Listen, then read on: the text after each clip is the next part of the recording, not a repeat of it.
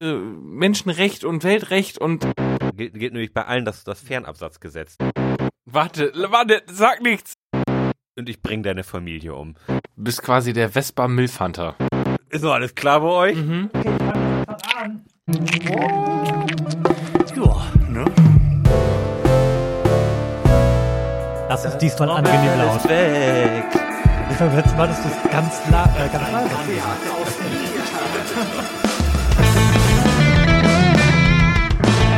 Herzlichen Glückwunsch zum zweiten Teil der 50. Sendung des Florian Primel Podcasts. Wer die erste gehört hat, weiß, dass wir da bereits mit Gast über Fragen gesprochen und Bier getrunken haben und dass ich mich vielleicht ein bisschen zu viel gütlich am Ambrosia getan habe.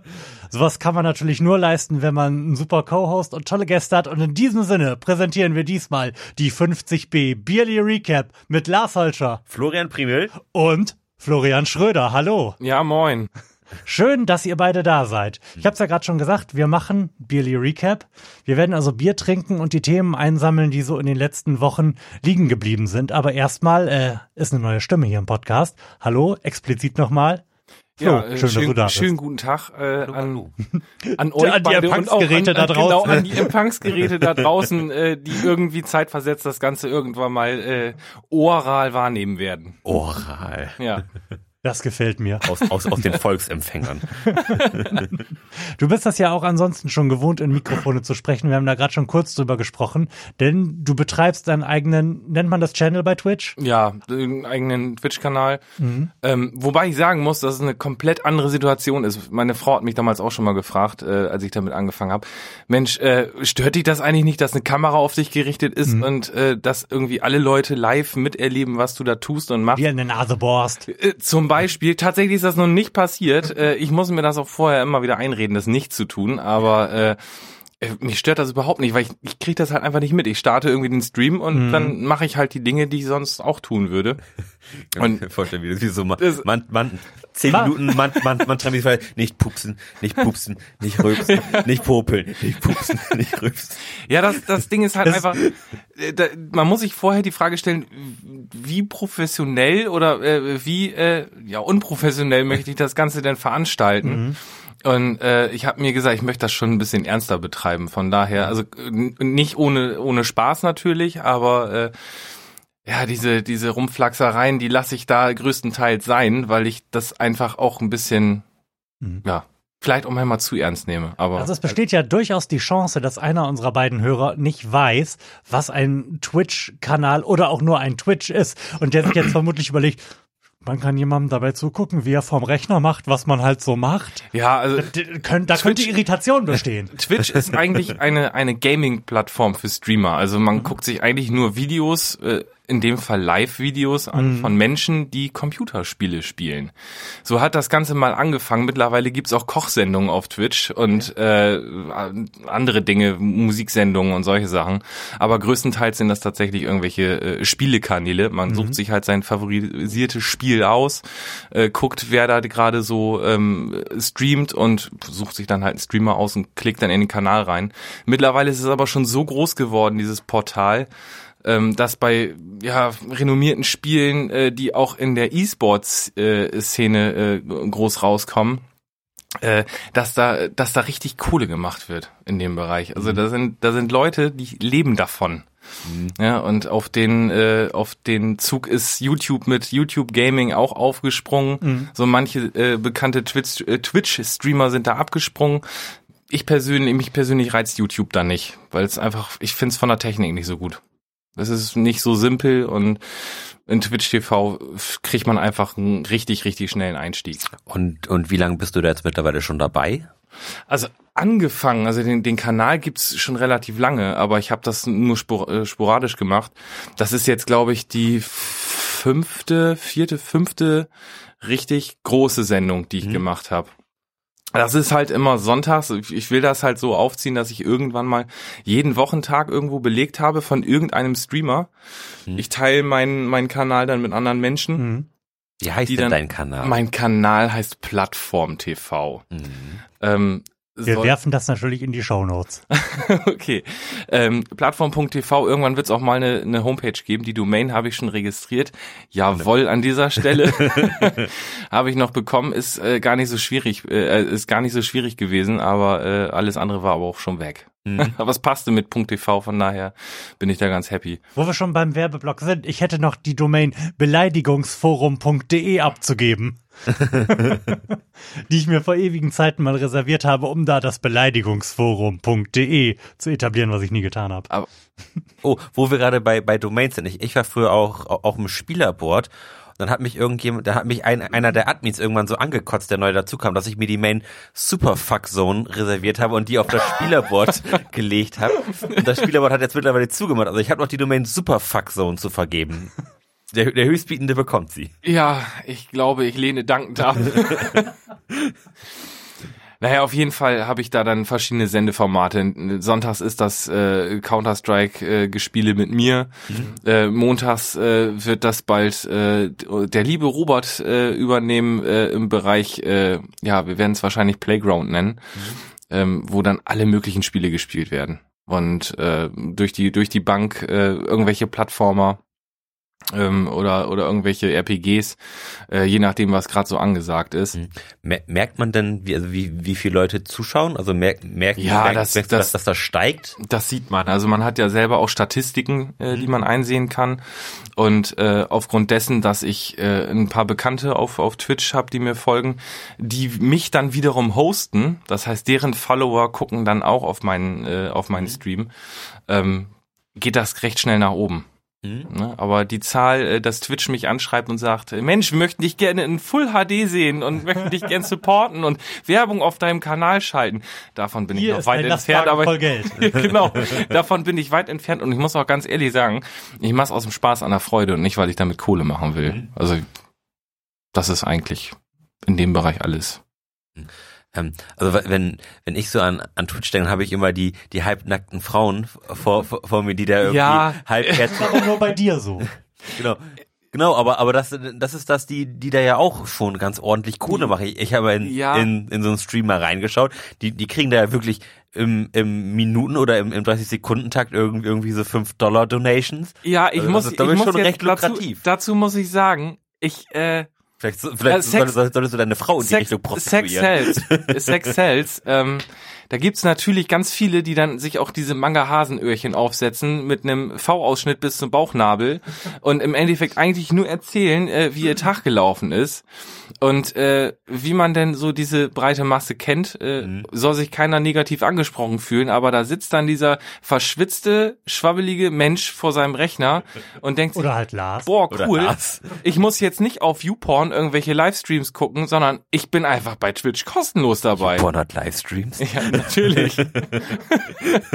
äh, Habe ich mir jetzt verraten? Nein, aber ähm, und klar, da springen ganz viele Leute drauf an, die dann denken, oh toll, äh, Mhm. da sitzt meine Traumfrau und redet über ihr Leben oder so. Keine Ahnung, was in den Menschen vorgeht.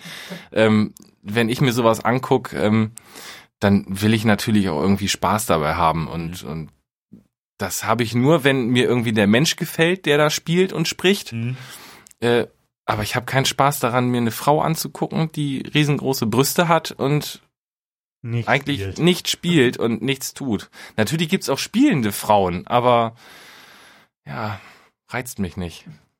ähm, wo wir jetzt gerade schon über die Vielseitigkeit von Twitch sprechen, gab es ja auch so großartige Sachen wie Twitch Plays, Pokémon zum Beispiel. Und dann kann man als Kollektiv versuchen, Pokémon zu spielen. Und dann dauert es 14 Tage, bis aus dieser Kommentarflut von links, rechts, oben, unten, Kreuz, B, irgendwann ein Pokémon-Spiel wird. Also Das ist schon beeindruckend gewesen. Das habe ich auch immer, immer mal so nebenbei irgendwie mal so eine Stunde laufen gehabt und geguckt. Das, das ist ungefähr zwei Stunden gedauert hat, bis, bis, bis der Spieler endlich den Raum verlassen hat, weil die Leute sich nicht einig wurden.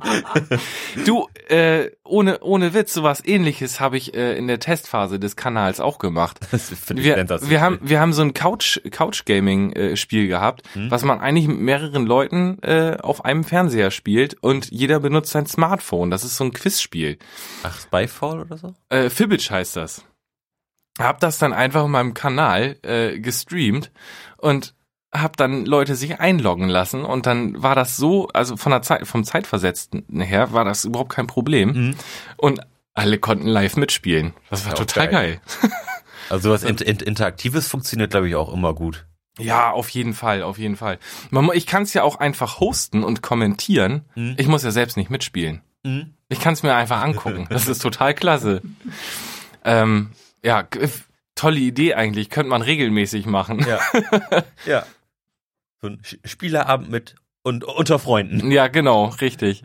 Ja, das Spiel, das Spiel ist eigentlich super witzig. Das basiert eigentlich darauf, ähm, dass ein Thema vorgegeben wird und jeder Spieler muss eine falsche Antwort geben.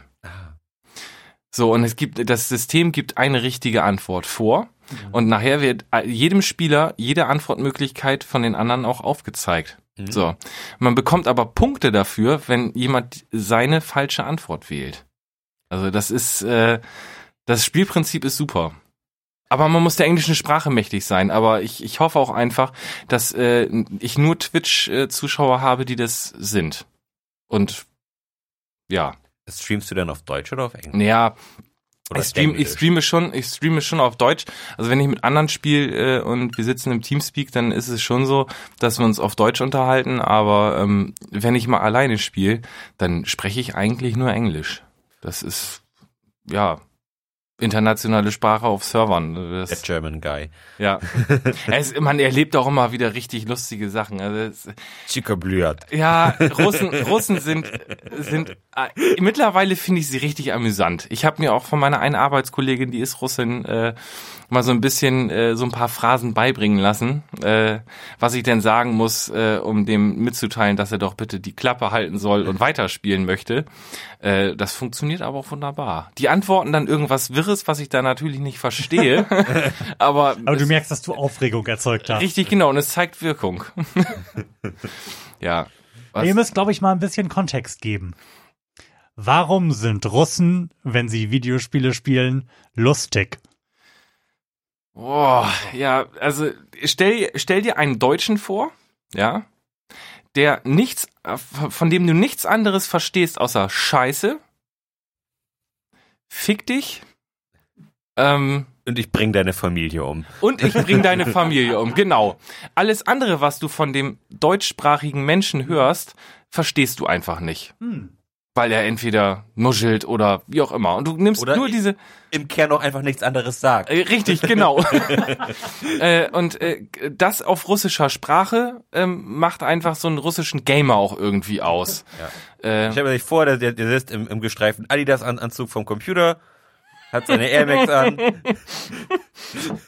äh, und zu einem Überfluss Meanwhile in Russia. zu, zu einem Überfluss habe ich nie die Erfahrung gemacht, dass äh, ein, ein Russe ein wertvolles Teammitglied war. das weiß ich nicht. Ich, ich empfand die immer, also ich, ich habe nichts gegen Russen. Ich kenne viele Russen persönlich, aber die sind auch alle in Ordnung. Aber zocken Aber nicht. im, im, im Bereich Gaming sind die einfach, weiß ich nicht, kann man die vergessen. das, deswegen gibt's auch nur ein, Profession, äh, ein professionelles Team aus dem, aus dem äh, Ostraum. Die zwei sind sogar. Die einen kommen aus Polen, die anderen aus Rumänien. Hm. Äh, aus Russland kommt irgendwie nichts Bekanntes. Dabei sind das echt viele. Ja, Nicht, weil die haben wahrscheinlich nee. andere Probleme. Das geht dann erst in, in, in Korea, China und, äh, und so weiter weiter, da, wo die ganzen Kinder dann schon mit zwei Jahren vor, äh, vor äh, League of Legends und Counter-Strike gesetzt werden, um äh, in 20 Jahren dann vielleicht mal bei dem drittnächsten Teil davon erfolgreich zu sein. Ja, aber da in, in, in Asien ist das ja auch krass. Da machen die wirklich mit, mit so League of Legends oder sowas äh, echt Stadien voll. Ah, das ist- der absolute Wahnsinn. Das ist unglaublich, auch, auch der, ähm, der Dota-Nachfolger, ähm, Dota 2, da haben die ja irgendwie beim letzten großen Turnier, was war das Preisgeld, irgendwie 10 Millionen US-Dollar für ein Team. Gut, klar, da wird sicherlich Geld an, äh, ans Management gehen und aber da bleibt für einen Spieler trotzdem noch eine Million über. Das war doch der der der jüngste Spieler, äh, der Millionär geworden ist oder sowas, ne? Mit zwölf Jahren. Äh, das ist schon, das ist ein Riesenmarkt. Das, ich finde das total faszinierend. E-Sport wächst. Ja, Kirche im Dorf lassen, ne? Es ist, hat halt immer noch nicht so die, die sportliche Akzeptanz. Also Nee, bei aber, den Leuten. aber nichtsdestotrotz wächst, ist das ein wachsender Markt. Und ja, gar ja, nicht- ja, auf na, jeden Fall. Das erkennen ja auch, das erkennen sowohl Hardwarehersteller als auch auch ähm, Softwarehersteller ähm, und auch ganz viele andere. Es gibt ja es gibt ja Stühle, also Bürostühle, die gekauft werden nur deswegen, weil sie in, auf solchen Turnieren eingesetzt werden. Die sehen aus wie ja wie Autorennensitze. Hm. Und nur weil da ein ganz tolles, ganz tolles Logo auf der Rückenlehne äh, steht, was man eh nicht sieht, weil man drauf sitzt auf diesem Stuhl, ähm, kostet dieser Stuhl einfach 350 Euro. Das ist, ich weiß ich nicht, verstehe ich nicht, sehe ich irgendwie das Geld nicht raus. Äh, vor allem dieser Stuhl ist wahrscheinlich genauso schnell durchgesessen wie jeder andere. Ja. Aber es wird Geld gemacht an, an jeder Ecke, ne? Das bleibt nicht aus. Wo es geht, wird's gemacht, ne? Mhm. Angebot und Nachfrage. Da heißt es dann wieder, Mama, ich brauche zum nächsten Weihnachten unbedingt einen neuen Bürostuhl. Und Kind bekommt Bürostuhl. Ja. Und was für ein Bürostuhl. Und was für ein Bürostuhl.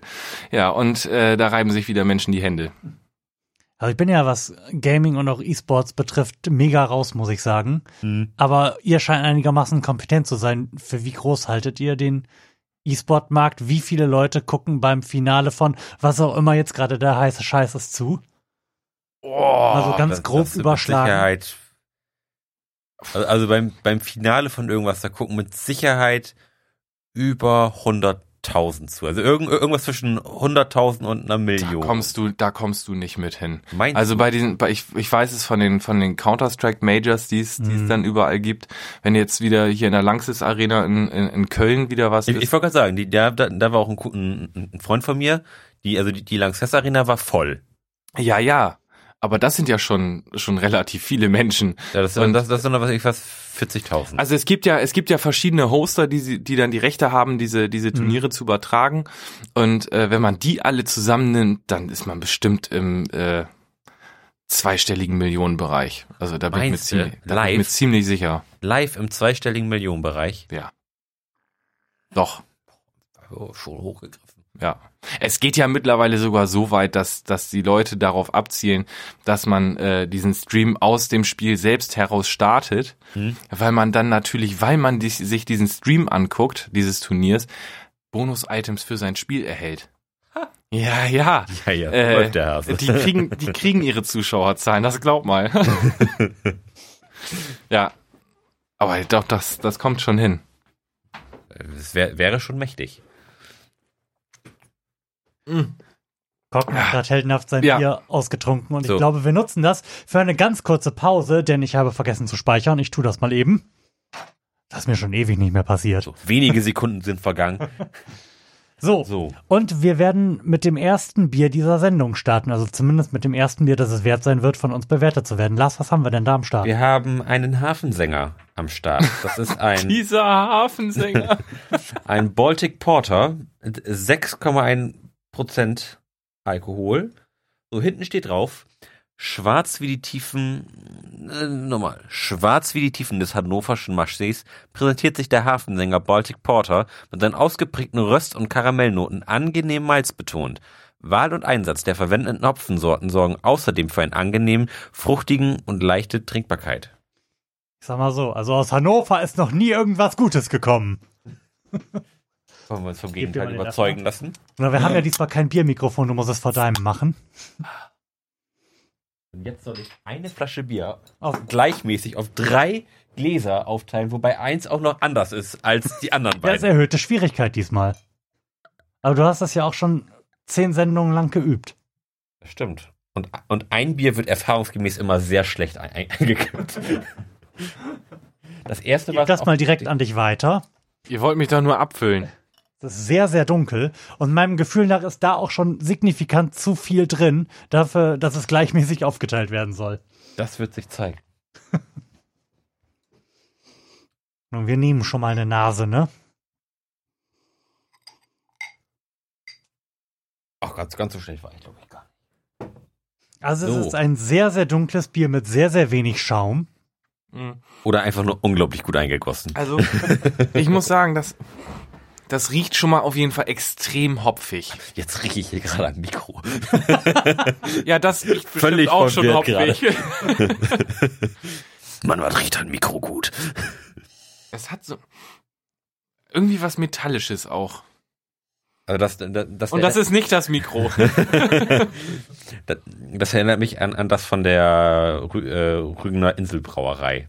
Das mit den äh, 9%? Nee, das da drunter. Okay. Das Baltic Double. Mhm. Sowas sein. Also das ist großmäßig auch sehr herb.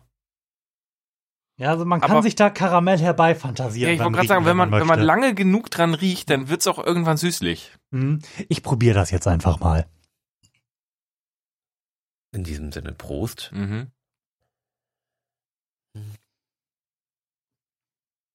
Es schmeckt wesentlich unerfreulicher, als es riecht. Ich wollte jetzt sagen, es schmeckt wesentlich unspektakulärer, als es riecht. Dafür ist der Geschmack recht schnell weg. Also da bleibt nicht, Mhm. nicht viel von übrig. Also Ich finde auch, da kommt nicht so richtig viel bei das, rum insgesamt. das ist in, in, in der Kategorie Bier das süffigste, was ich je getrunken habe. Also das ist ja, schon, das, das, da- da ist, hat, schon ein bisschen wie Wasser Ja, trinken. also da, ich finde, das Bier hat eigentlich unheimlich wenig Substanz Ja. und, und, und, und am Ende bleibt eigentlich nur bitter über. Und zwar sehr schnell. Stimmt. So, Mhm. wie, so wie so, ein, so eine Art äh, Bittergewürz in Wasser auflösen und Ja, genau. Prost. Also, ähm, Florians Aussage, es ist noch nie etwas Gutes aus Hannover gekommen, hat sich wieder einmal bewahrheitet. Ja, tatsächlich würde ich sagen, dass das auch von den Bieren, die wir getrunken haben, und wir haben sehr viele getrunken, eher eins der schlechteren ist. ja. Das ist nichts, was ich mir kaufen würde, auch wenn ich glaube, dass es nicht besonders teuer war. Nee, aber das war auch nicht besonders gut. Richtig. vom Prädikat unspektakulär. Ja. Ja, wirklich. Also äh, es ist nicht schlecht, aber es ist auch weit davon entfernt, in irgendeiner Weise ist- wer ist bemerkenswert der zu sein. Hersteller dieses Machwerks?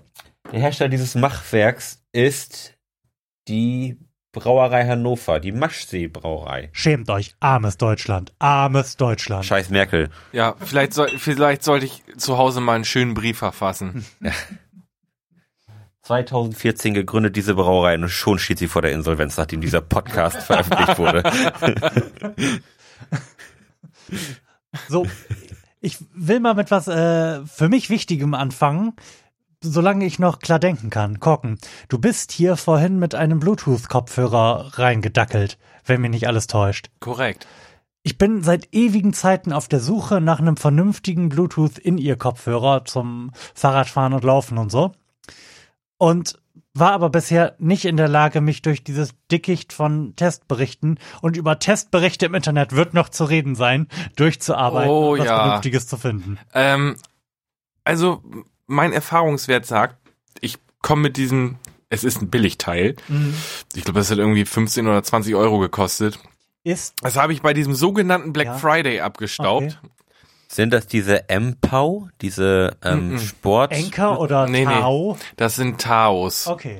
Ähm, und die sind okay. Also ich Mhm. benutze sie vor, äh, vor allem primär, wenn ich im Fitnessstudio bin, weil ich Mhm. dann halt einfach kabellos äh, oder einigermaßen kabellos äh, was machen kann. Fürs Fahrradfahren finde ich sie ungeeignet, weil man einfach die Außengeräusche nicht wahrnimmt. Also es ist wirklich wie ein normaler In-Ear-Kopfhörer äh, und man kriegt halt von der Umwelt nichts mit. Ich weiß allerdings, ich habe den Namen nicht mehr im Kopf, ähm, dass mein äh, werter Chef sich welche geholt hat, die wasserdicht sind. Mhm. Weil der ist Segler. Äh, Kostet das Paar aber auch 300 Euro. Mhm. Aber die Dinger verschwinden komplett im Ohr und er hat halt per Knopfdruck die Möglichkeit zu sagen, Außengeräusche durchlassen oder eben nicht. Und ich habe die Teile im Ohr gehabt, das ist abgefahren. Also es ist wirklich abgefahren. Das ist die Musik, die kommt quasi aus dem Off Mhm. äh, und man nimmt alles andere ganz normal wahr. Also auch seine eigene Stimme und das finde ich unglaublich wichtig bei bei Kopfhörern, dass man dass man sich selbst dann auch ganz normal wahrnimmt. Mhm.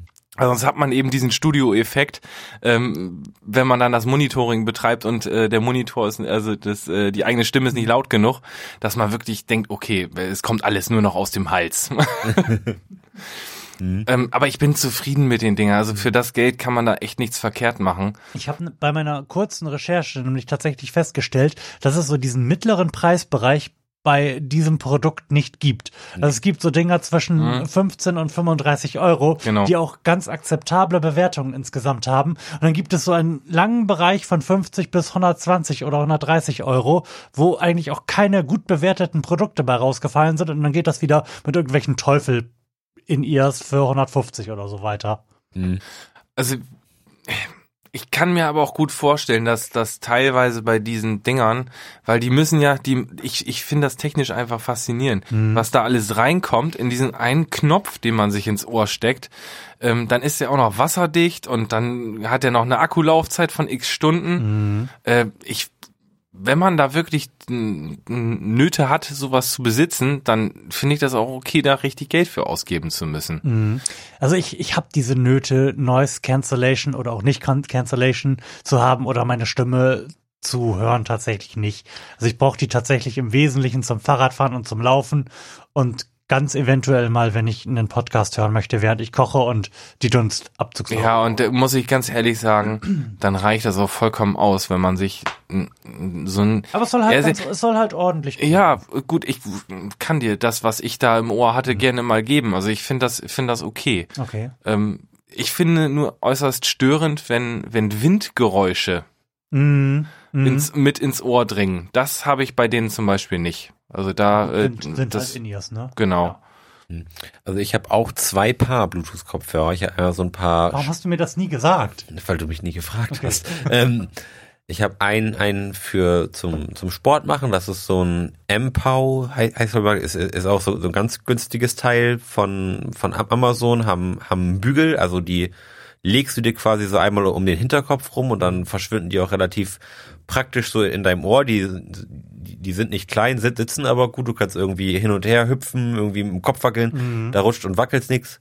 Und die klingen auch eigentlich ganz, ganz anständig. Also das- ist jetzt bei weitem kein Ohrenschmaus, aber wenn man nur beim, beim Sport ein bisschen Musik hören will oder mal einen Podcast hören, wunderbar. Kosten irgendwie 20 Euro die Dinger. Der Akku hält 35 Jahre und machen ein, einfach einen schlanken Schuh. Und da Mhm. kann ich nicht, kann ich nicht meckern. Und dann habe ich noch ein paar Over-Ears. Das ist auch eher so die günstige Variante, so für, wie kostet, 55, 60 Euro oder so. Sind auch ganz, ganz angenehm und, und, und die klingen eigentlich auch schon gut. So, da kann man auch nicht meckern. Die Marke habe ich gerade auch nicht im Kopf, kann ich jetzt aber über die Shownotes irgendwie nachreichen. Mhm. Ähm, die halten ak- akkumäßig auch alle, oder das Paar hält auch ziemlich lange, da halt nur auch so acht, neun Stunden oder so, also auch schon echt, echt gut. Und dann hatte ich letztens doch beim Kumpel, der hat die Bose Mhm. Dinger mit, mit, mit dem Noise Cancelling. Quiet Comfort. Das ist Hexerei. Also das ist, das ist wirklich der Wahnsinn. Also du, du hast die Dinger auf und, und schaltest das an und es wird plötzlich einfach still um, um dich rum. Die Dunstabzugshaube kann laufen. Du, du hörst nichts davon. Wahnsinn. Also wirklich gut Also ab. was zum Einschlafen, wenn der Ehepartner mal wieder schnarcht. Ja, genau. Wobei das für mich nichts wäre, weil ich der schnarchende Part bin, aber ja. Abgefahren. Ja, ich, wie gesagt, ich, ich finde es find's durchaus okay, wenn, wenn ähm, Unternehmen da irgendwo Produkte auf den Markt schmeißen, die, die irgendwo, ja nicht ein Alleinstellungsmerkmal, aber Mhm. tatsächlich irgendwie was, was ganz Tolles haben. Wenn man das braucht, dann muss man halt Geld dafür ausgeben. Ich finde das, find das völlig legitim. Bei allem, ne? Mhm. Ja. Ja, mich hat's halt einfach so irritiert, dass es einfach diesen mittleren Preisbereich da nicht gibt. Ja, aber sei doch mal, sei doch mal ehrlich. Also mir, mir persönlich ist es bei allen technischen Produkten lieber, es gibt diesen mittleren Preisbereich nicht. Weil wenn du einen günstigen Preisbereich oder einen Billigpreisbereich hast, weißt du ganz genau, was du kriegst. Mhm.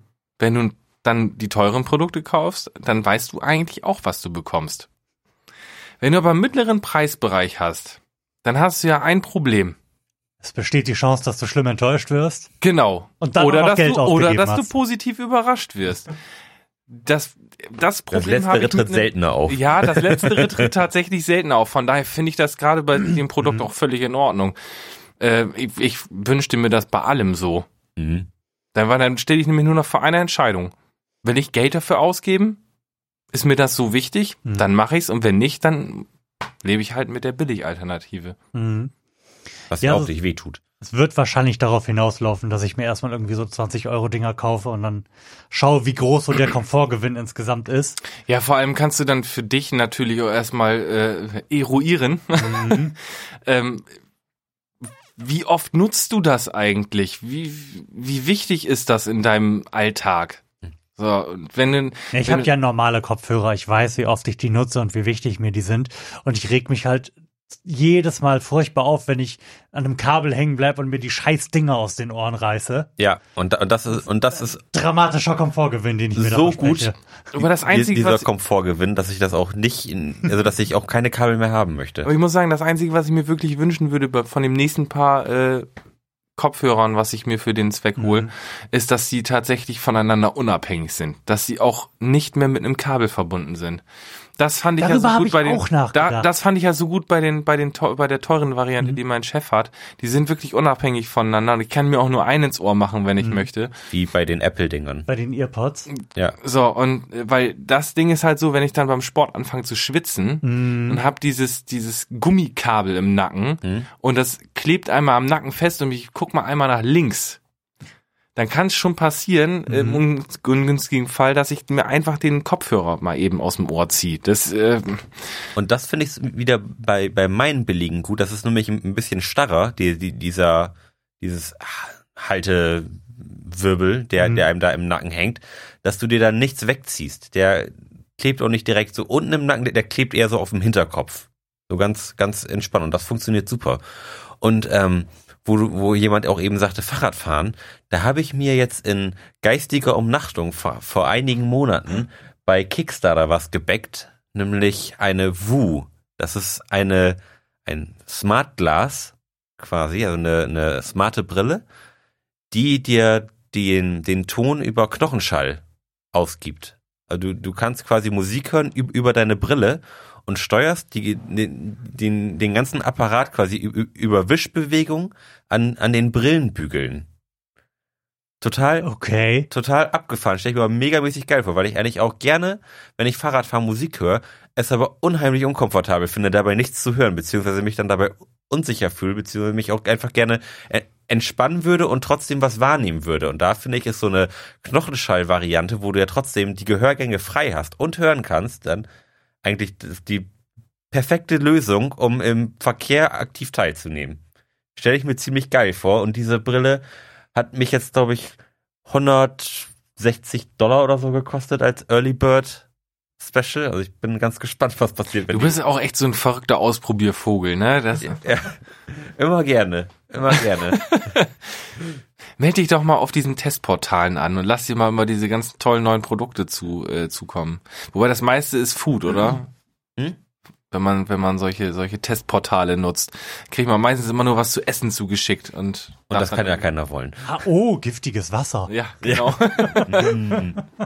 Aber da sind wir eigentlich bei dem Thema, auf das ich eigentlich zu sprechen kommen wollte. Nestle. Te Testport Testportale im Internet. Ist, es- ist es unerträglich, oder?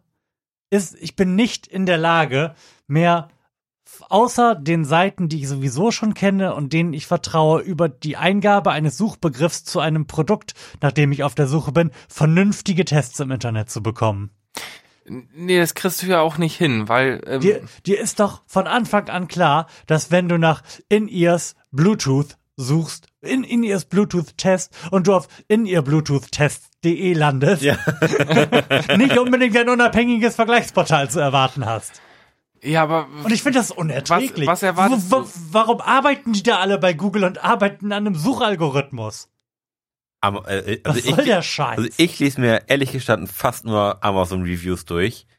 bist und- du verrückt? ich wollte gerade sagen, erinnerst du dich an die Amazon Reviews zum neuen Mark Matlock Album? Ja. Nein, aber ganz Ich- ehrlich, ich bin Ein Traum bewusst, übrigens, ein Traum. Und ja- also, Hörempfehlung. also ich gebe mir, mal- also wenn ich, wenn ich mir Mühe gebe, dann, dann gebe ich den Produktnamen ein und schreibe dahinter Review und drück auf Enter und guck, wa- was dann auf den ersten zwei Google-Seiten ist. Und wenn ich da irgendwie einen coolen Forenbeitrag sehe, dann le- lese ich mir den noch durch. Mhm. Und wenn da irgendwie eine Diskussion entsteht, verfolge ich die. So, und wenn ich mir dann immer noch nicht sicher bin, dann gehe ich nochmal bei Amazon rauf, lese mir ir- irgendwie die Bewertung einmal quer, natürlich vorausgesetzt, das Produkt hat mehr als drei Bewertungen, Mhm. dann sonst ist dieses ganze Bewertungssystem sowieso für den Arsch. Das lässt sich, glaube ich, nur ab dr- 30 Bewertungen vernünftig als groben Schnitt nutzen. Aber sind wir mal ehrlich, wir haben ja, man hat ja wirklich im Internet, wenn man, wenn man sich über ein Produkt erkundigen will, im, im Bereich Bewertung nur drei Möglichkeiten. Entweder man guckt nach Nutzerreviews. Ja. Dann hat man noch das Thema unabhängige Reviews. Mhm. Wobei man das natürlich auch mal kritisch beäugen muss, weil man immer nicht unbedingt weiß, wer schreibt denn jetzt diese Artikel. Und dann hat man noch diese Reviews, die dann halt einfach richtig, richtig mit, mit von den ganzen Marketing-Gurus einfach nur geschrieben werden, um sie in die Welt zu posaunen, um das Produkt ganz toll dastehen zu lassen. Ähm, das kann man natürlich für Und- sich selbst nicht nutzen, weil ähm, bringt einfach nichts. Und man hat natürlich noch die, die Reviews, die eigentlich nur darauf ab, abzählen, Klicks zu, Mhm. zu generieren. Richtig, du, genau. du liest dann ir- irgendwie ein Review, wo, wo irgendwie 40 Mal ir irgendein Schlagwort auftaucht und du weißt genau, da- das, das hat er jetzt geschrieben, um bei Google gefunden zu Ja. werden. Und dann, SEO for the win. ja. Aber ich muss ganz ehrlich sagen, wenn das, wenn das nicht gerade auf irgendwelchen renommierten Fachzeitschriften äh, irgendwo zu finden ist, dann lese ich mir diese allgemeinen Reviews gar nicht mehr durch, weil ich einfach nicht weiß, äh, wie viel, wie viel Wahrheit steckt da eigentlich drin. Ähm, gerade bei, bei, bei ähm, darf, darf ich Werbung machen? Selbstverständlich. Ich liebe, Bitte darum. ich liebe notebookcheck.com. Ich finde die Seite super. Ja. Also das ist eine der wenigen Seiten, die es die es- die es verstehen, äh, Notebooks auch wirklich so äh, auseinanderzunehmen, dass man die Infos hat, die man braucht.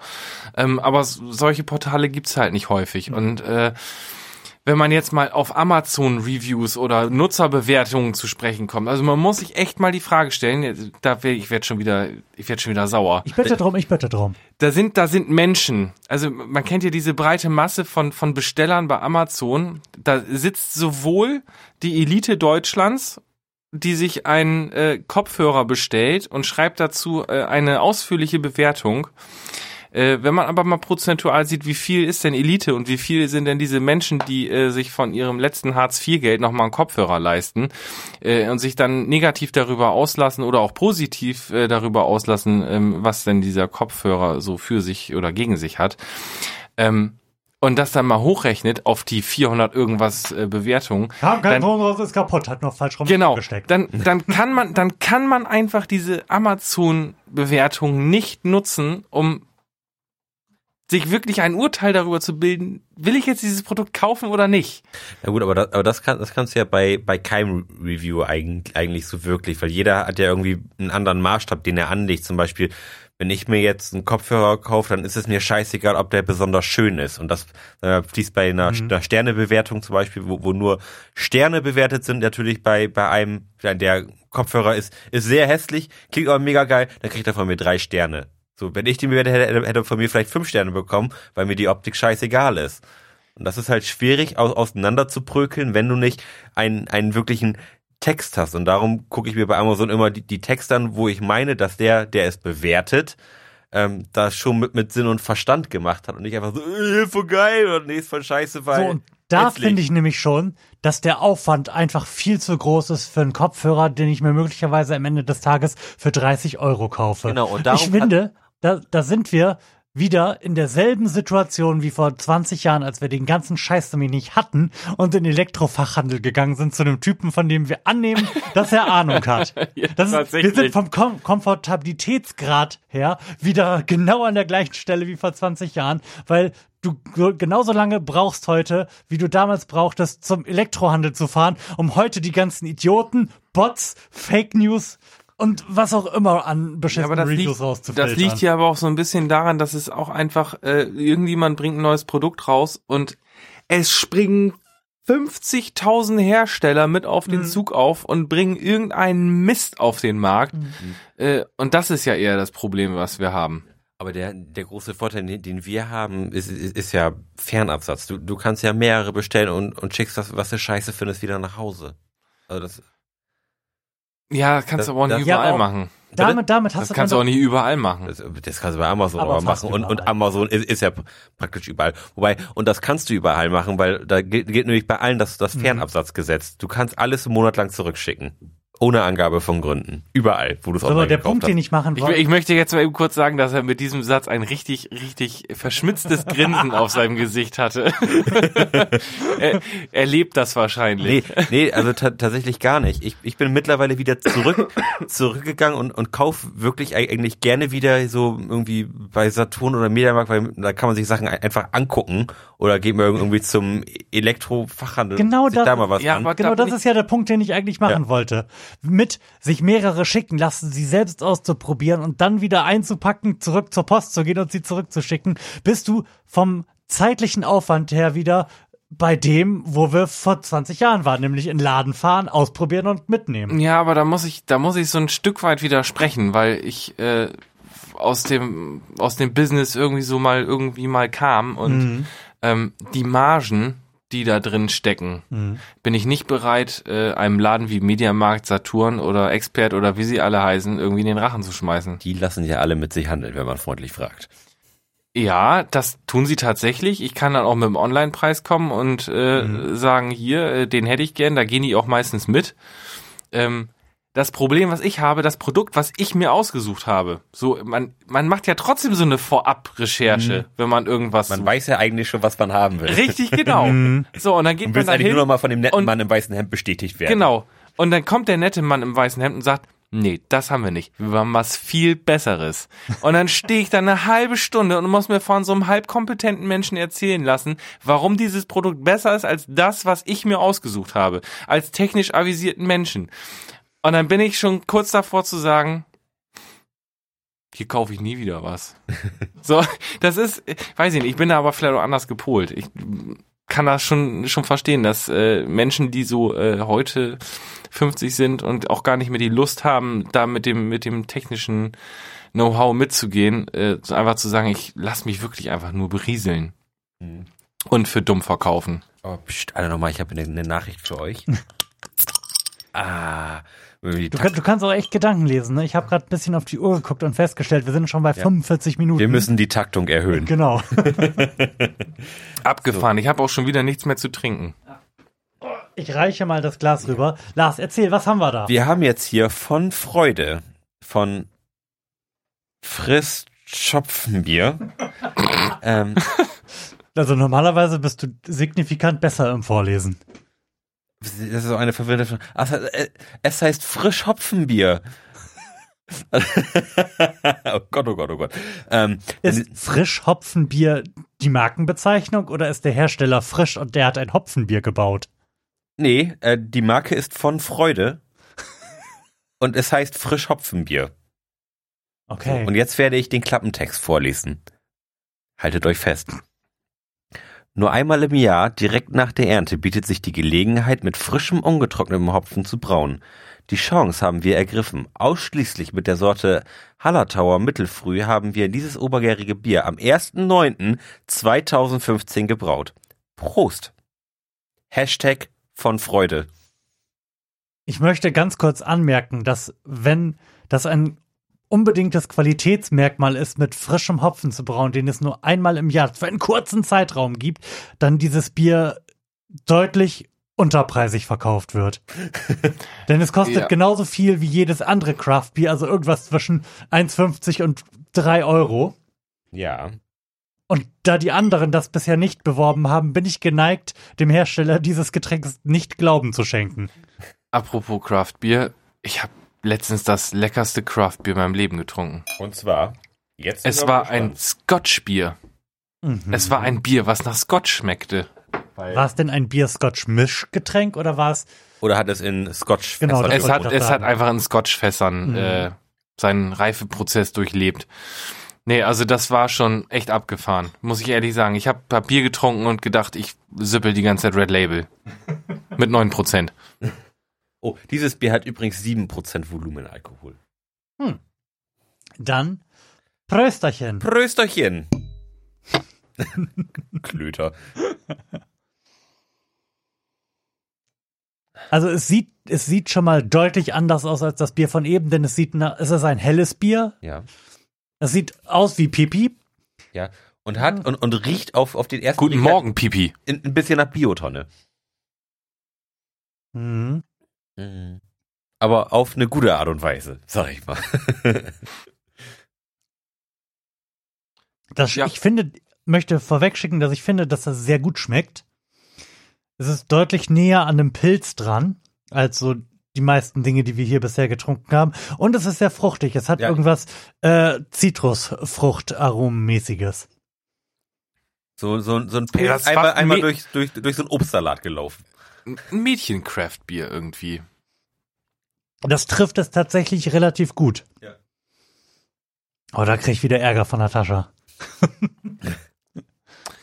Ja, ne? Kirche im Dorf lassen. Das war jetzt kein, kein, kein Showy-Spruch oder ja, sowas, das ist mir sondern schon klar. eher sowas. Aber die äh, Schlappen haben halt keinen Geschmack. in vielen Fällen ist das so. also, das Oh, ey, ich muss ruhig sein. Ich, ich trinke auch Hugo und, und Amarula. Ich, äh, Du trinkst das aber auch nur, weil es Prozente hat. nein, das stimmt nicht. Okay. Ich trinke es auch, weil es mir schmeckt. Aber ich bin ja sowieso sehr experimentierfreudig, was also Alkohol so, angeht. Hugo ist, äh, ist schon einer der schmackhafteren Aperitifs. Sag ich mal so. Ja, Aperol Spritz geht auch. Aperol Spritz mag ich gar nicht. Echt nicht? Wir waren am Montag ähm, Osteressen und da hatte ich quasi die Wahl zwischen Aperol Spritz und da war ich, und da war ich mir nicht sicher, was eigentlich nochmal genau Aperol Spritz war. Und habe in, in geistiger Umnachtung Aperol Spritz geordert werden. Du musst noch mm, sagen, zwischen was und Aperol Spritz du die Wahl hattest. Ich, ich, das wollte ich ja gerade sagen. So, ich, ich, ich hatte die Wahl zwischen Aperol Spritz ähm, und Hugo und noch einem dritten Getränk, woran ich mich nicht mehr erinnern kann, ähm, was aber auch auf unserem Tisch nicht stattgefunden hat. Mhm. Ähm, die allermeisten haben Hugo genommen. Ich dachte, ach, Aperol Spritz, vielleicht ist das ja nicht ganz so süß und dann kriegst du da so eine Brause. Und schon als getrunken hast, schon merkt, jetzt, oh, jetzt verklebt mir schon so ein bisschen das Arschloch gerade. Und Zieht aber echt alles Ja. zusammen, ja. äh, da, also Aperol Spritz ist ganz fies und, und ich hasse Sekt und das ist ja offensichtlich praktisch nur Sekt. Sekt mit Süß. Das ist äh, Sekt, Sekt und Selters, hätte ich fast gesagt. Das äh, ist ja tatsächlich Sekt mit Sirup. Ja, ekelhaft. Wirklich ekelhaft. Ja. Da kann Kannst das, auch Berliner Weiße trinken. ja. Mm. Nee, das geht dir durch den Hals. Ähm, ja, aber zurück zu diesem Bier, wel welches wir gerade trinken, das nämlich von, von Freude. Ja. Ähm, doch lecker, ne? Also fruchtig. ich finde das auch frisch. ganz hübsch, aber eigentlich zu unspektakulär. ähm, Ich muss sagen, mit jedem Schluck wird es irgendwie leckerer. aber ich, Am Anfang war ich ein bisschen. mm, aber Hm. ich bin mir auch ziemlich sicher, dass, dass dieses Bier nach einer Flasche sein Zenit erreicht hat oder gar schon überschritten hat. Was hat das? 9%? Sieben. Sieben? Ja, das. Ähm, ich glaube nicht, dass das über den ganzen Abend gut schmeckt. Dafür, Nee. dafür schmeckt es zu speziell. Ja, aber ganz ehrlich, habt ihr schon mal ein Cra- ein Craft-Bier getrunken, was über den ganzen Abend gut schmeckt? also die, Ja, letz mehr- die letzte Sendung habe ich mir ein Sixpack IP IPA von Meisel and Friends reingekloppt. Ja, die IPAs sind auch generell eigentlich ziemlich gut, was, was die Kategorie angeht. Also das stimmt schon. Aber das Aber, hatten wir hier schon des Öfteren. Ich finde das ja, ich finde das ja gar nicht. Ich, mich kannst du eigentlich mit Pale Ale meistens nicht kriegen.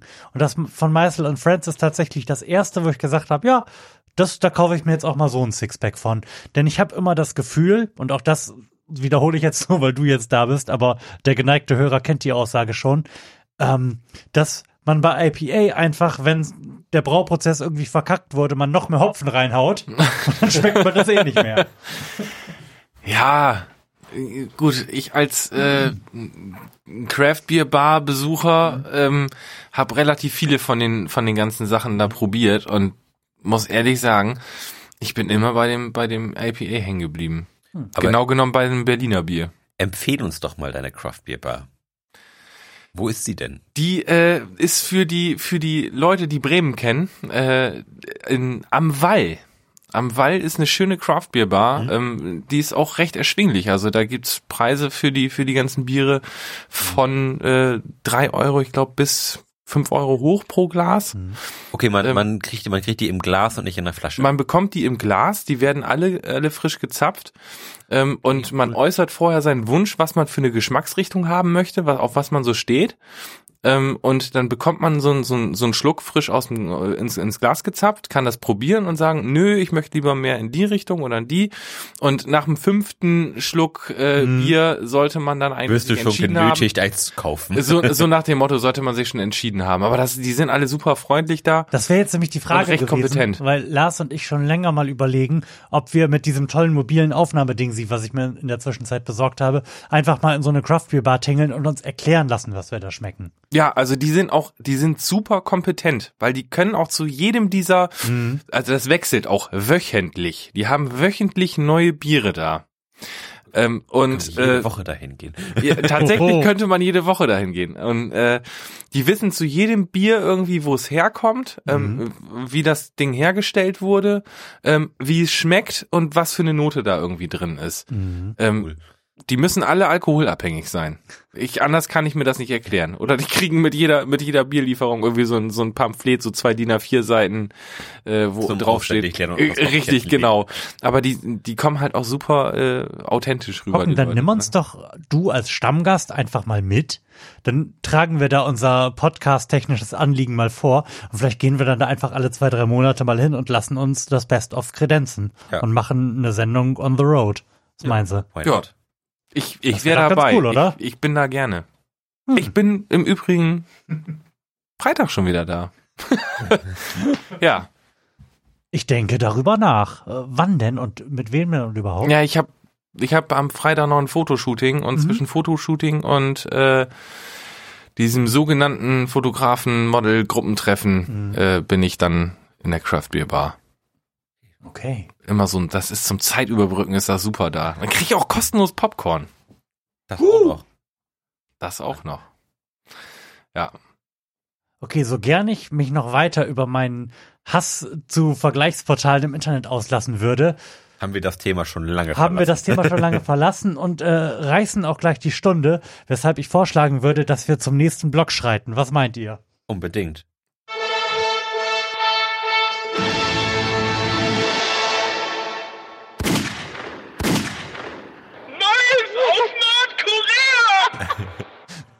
Neues aus Nordkorea. Und damit beginnen wir, den Blick ein bisschen auf die große weite Welt zu weiten. Was denn so passiert? Was geht ab in Nordkorea? Tja, wa- was geht eigentlich ab in Nordkorea? Also im Moment muss man eigentlich fragen, was geht nicht ab in Nordkorea, oder? Also Raketen gehen ab, aber fliegen nicht so gut. Mhm. Bei welcher Reichweite sind sie jetzt eigentlich? Hat das schon mal jemand gehört? Tagesformabhängig. Tagesformabhängig. ja, äh, stark irgendwie erschreckend. Ja, Was da, was man abgegangen da ist, so ist, hört. dass wir viel Säbelrasseln von Kim hatten, was nichts Besonderes ist, aber der Präsident, dessen Namen nicht genannt werden darf, der lässt sich da gerne drauf ein. Genau, der ist da ja definitiv mit dabei. Und ich habe vor kurzem ein Essay von Frank Rieger darüber gelesen, was er denn glaubt, warum im Moment alle so auf Nordkorea abgehen. Obwohl die ja, wie Kocken gerade schon angemerkt hat, zwar Atombomben haben, die explodieren, aber keine, Eine, eine Reichweite keine zwischen ICBMs. 2000 Kilometern und 300 Metern haben. Ja, toll. Und, und wenn man Nordkorea ist, peilt man ja so um die 11.000 Kilometer an, würde ich vorschlagen. Was, was, äh, was normale Kriegsmaschinerie heute schon mit einer Panzerhaubitze schafft. Das äh, sind ungefähr koreanische Raketen. Ja. Mhm. so ist das, wenn man in den 60ern gefangen ist. ja. Genau, aber was halt Nordkorea ja noch fehlt, sind halt funktionierende ICBMs, also Interkontinentalraketen. Und wenn man diesem Essay Glauben schenken darf, und ich vertraue Frank Rieger eigentlich grundsätzlich bei sowas, ähm, dann ist der, das technische Problem dabei, im Wesentlichen ja wieder zurückzukommen. Man, denn was man tut, ist ja de facto dasselbe wie bei, bei einem Satelliten ins Weltall zu bringen. Ja. Nämlich eine Rakete sehr hoch zu schießen und dann irgendwas abzuwerfen und das einigermaßen, Im, Im schrägen Fall genau, Entfernung zu einigermaßen zielsicher auf einen Punkt zu steuern und dabei nicht verglühen zu lassen. Mhm. So. Nordkorea hat also Atombomben und hat aber auch schon einen Satelliten im Weltall. Das heißt, deren Problem ist der Wiedereintrittsprozess. Moment, Nord Nordkorea hat so einen halben Satelliten im, im Weltall. Der ist ja, das hat ja offensichtlich nicht, nicht so gut geklappt. Der ist äh, zu früh abgeflogen und taumelt jetzt so äh, ganz am unter, unteren Rand rum und ist, glaube ich, vollkommen funktionslos. Hm, Aber das ist für diese Theorie von Frank Rieger gar nicht interessant, denn der hat überlegt, dass die Gefahr, die von Nordkorea dadurch ausgeht, vielleicht gar nicht darin besteht, die USA mit einer äh, Atombombe zu treffen, sondern die USA einfach mit einem äh, e mit einem EMP zu treffen. Ja. Also das Ding da irgendwie in die Nähe zu bringen und dann in der Atmosphäre explodieren zu lassen und halt stumpf mal die Elektronik von so einem halben Land lahmzulegen. Gut, aber EMP, das ist jetzt Ja, auch das ist Das, nee, das, ist kein, das ist keine Bleeding-Edge-Technologie. Das machen die seit den 60er Jahren. Ja, aber das Ja, ist aber ja auch eher in, immer aber so in funktionierend halte ich das immer noch für Science Fiction. Ja, das ist immer noch so ein bisschen Fantasietechnik. Ja. Also im, im, im kleinen Maßstab und, und, und sehr kontrolliert mag das mit Sicherheit funktionieren, aber flächendeckend über ein komplettes Land. Naja, der Sinn, den Öffner. Ich wollte. Ich hab schon offen. Ach so. Oder wolltest du auch eins? Nee, tatsächlich wollte ich dir das geben, aber ich nehme das Angebot trotzdem dankbar Ja, an. bitteschön. Wir könnten auch ein, eins von unseren Craftbieren aufmachen. Wir haben ja schließlich noch zwei Stück. Ja, aber Du, ma kennst mich du machst doch. Druck, ich, ne? ich bin, ich bin nie satt. Gierig. ja, das können wir aber tatsächlich auch gleich gerne machen. Ja. Ich glaube, äh, Herr Schröder und ich sind des dualen Trinkens mächtig. Sehr gut. So schreit er es weiter mit Nordkorea. Genau. Ähm, ich wollte das eigentlich nur mal so als Theorie ausgepackt haben, die ich gelesen und auch einigermaßen schlüssig elaboriert gelesen habe. Eigentlich geht es dann in dem Artikel noch weiter äh, darum, warum eigentlich jeder Bock auf den Krieg hat und Nordkorea eigentlich ein ganz gutes Opfer wäre, wobei es im Wesentlichen um den Ölpreis geht, der ja im Keller ist und von dem viele, insbesondere auch Leute, die äh, sonst eigentlich gegen die USA in sowas sind, also Russland, Saudi-Arabien und so, ein Interesse haben, den wieder hochzukriegen. Und dafür ist ein Krieg halt immer optimal. Ja, ich muss, ich muss auch sagen, also man muss ja ein bisschen Kirche im Dorf lassen. Die, die Situation, die wir Ich mache hier so eine schöne apokalyptische Verschwörungstheorie ja, auf. aber ich muss dich jetzt mal ein bisschen, ein bisschen ausbremsen, weil das ist gar nicht so dramatisch, wie das immer alles dargestellt wird. Ähm, das wird schon alles, äh, das wird schon alles beobachtet. Äh, Was jetzt genau? alles. Nordkorea Ganz? Nord Nordkorea, Amerika, äh, Südkorea. die Südkorea, die Türkei, äh. Überall. Was such dir was aus? Es wird alles beobachtet und äh, diese ganze weltpolitische Situation ist so weit unter Kontrolle, dass wir von einem Krieg, der uns uns hier, die wir hier sind, schaden könnte, doch relativ weit entfernt sind. Möchte ich, möchte ich einfach mal so in den Raum stellen. Ähm, das Einzige, was weltpolitisch gerade für Schaden sorgt, äh, sind einzelne Personen. Jetzt muss man sich die Frage stellen, warum können Einzelne Personen, zum Beispiel 51 Prozent der Bevölkerung der Türkei ja oder 53 Prozent der Bevölkerung äh, Englands. Moment, 48 Prozent der Türkei und 60 Prozent aller Deutsch-Türken. wir haben da auch noch so ein Da paar wird noch drüber zu reden sein. wir haben da ja auch noch so ein paar Amerikaner und so ein paar äh, aber wir haben ja auch noch Moment, wir, man könnte ja auch die Theorie aufstellen, ähm, dass wir die nordkoreanische Situation äh, auch irgendwie in der Türkei haben und die einfach das wählen mussten. Man weiß es ja immer, ist, man ist ja nicht vor Ort. Mhm. Und nach wie vor herrscht ja in der Türkei auch immer noch diese Nord-Süd-Situation. Ähm, der eine Teil will EU-Mitglied werden, der andere Teil eben nicht. Äh, Christen, äh, Moslems, äh, das ist ja auch so ein, so ein Mischstaat da. Und äh, deswegen kommt halt auch diese, diese Anhängerschaft da irgendwo zustande. Okay, Warum reden- jetzt die Deutsch-Türken reden so wir komisch über, sind? Reden wir über das Referendum.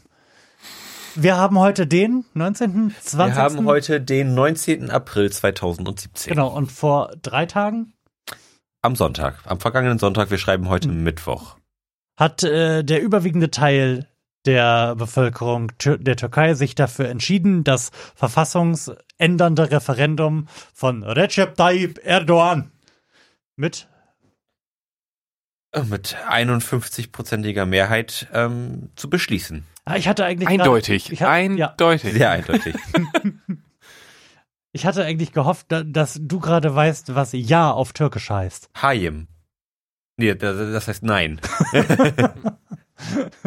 Und ich dachte, das könntest du jetzt elegant einstreuen und du würdest verstehen, was ich von dir will. Wenn ich dich so anschaue, wir machen das doch schon so lange. Ah. Hast nicht gut aufgepasst. Nächstes Mal. Wie dem auch sei. Ähm, Frag mich, was nein auf Türkisch heißt. was heißt denn Nein auf Türkisch? Hayim. Ah. Lars kennt sich aus, vertraut Lars dabei.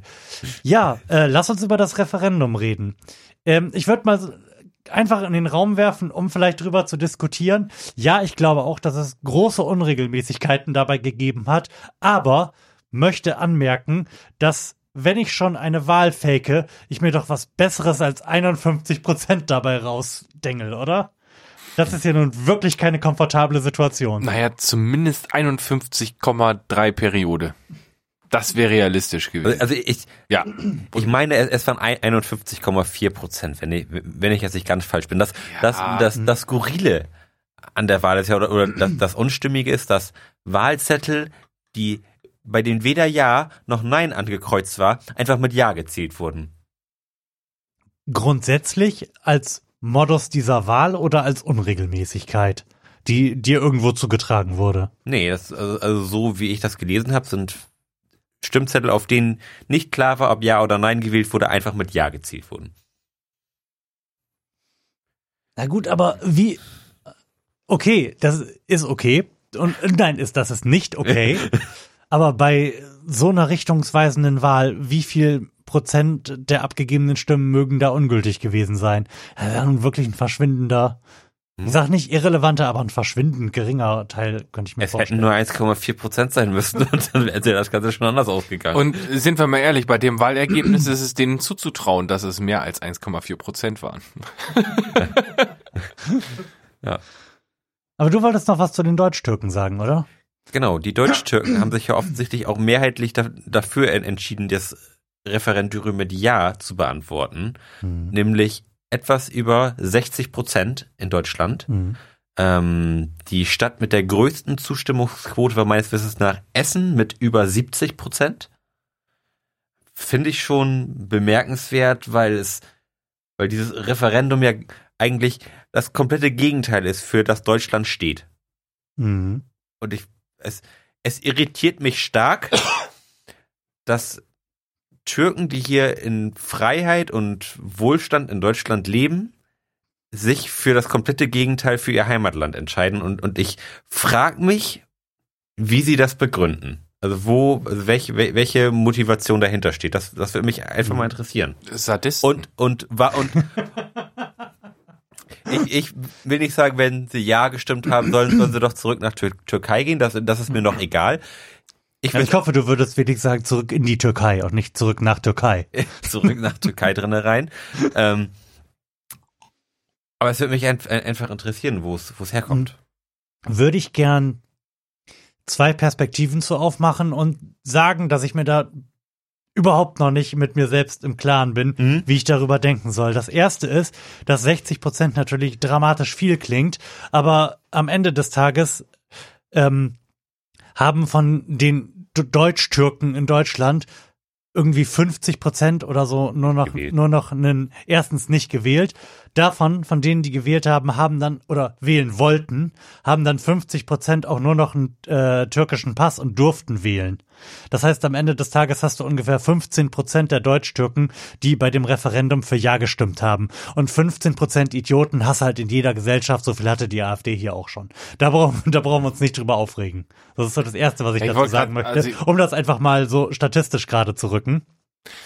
Und dann, dann musst du ja noch mal hingehen und äh, sagen, wie viele von den, da kannst du nicht nur nicht nur Deutsch-Türken nehmen, sondern kannst du auch Deutsche nehmen. Wie viele von diesen ganzen ganzen Wählern äh, sind denn unzufrieden mit der Situation, in der sie leben? Auch Deutsch-Türken in Deutschland. So und die sagen sich, oh Demokratie fühle ich mich nicht wohl. Warum soll ich Nee, denn glaube ich andere, andere äh, mit äh, anderen Leuten so eine Demokratie aufdrücken.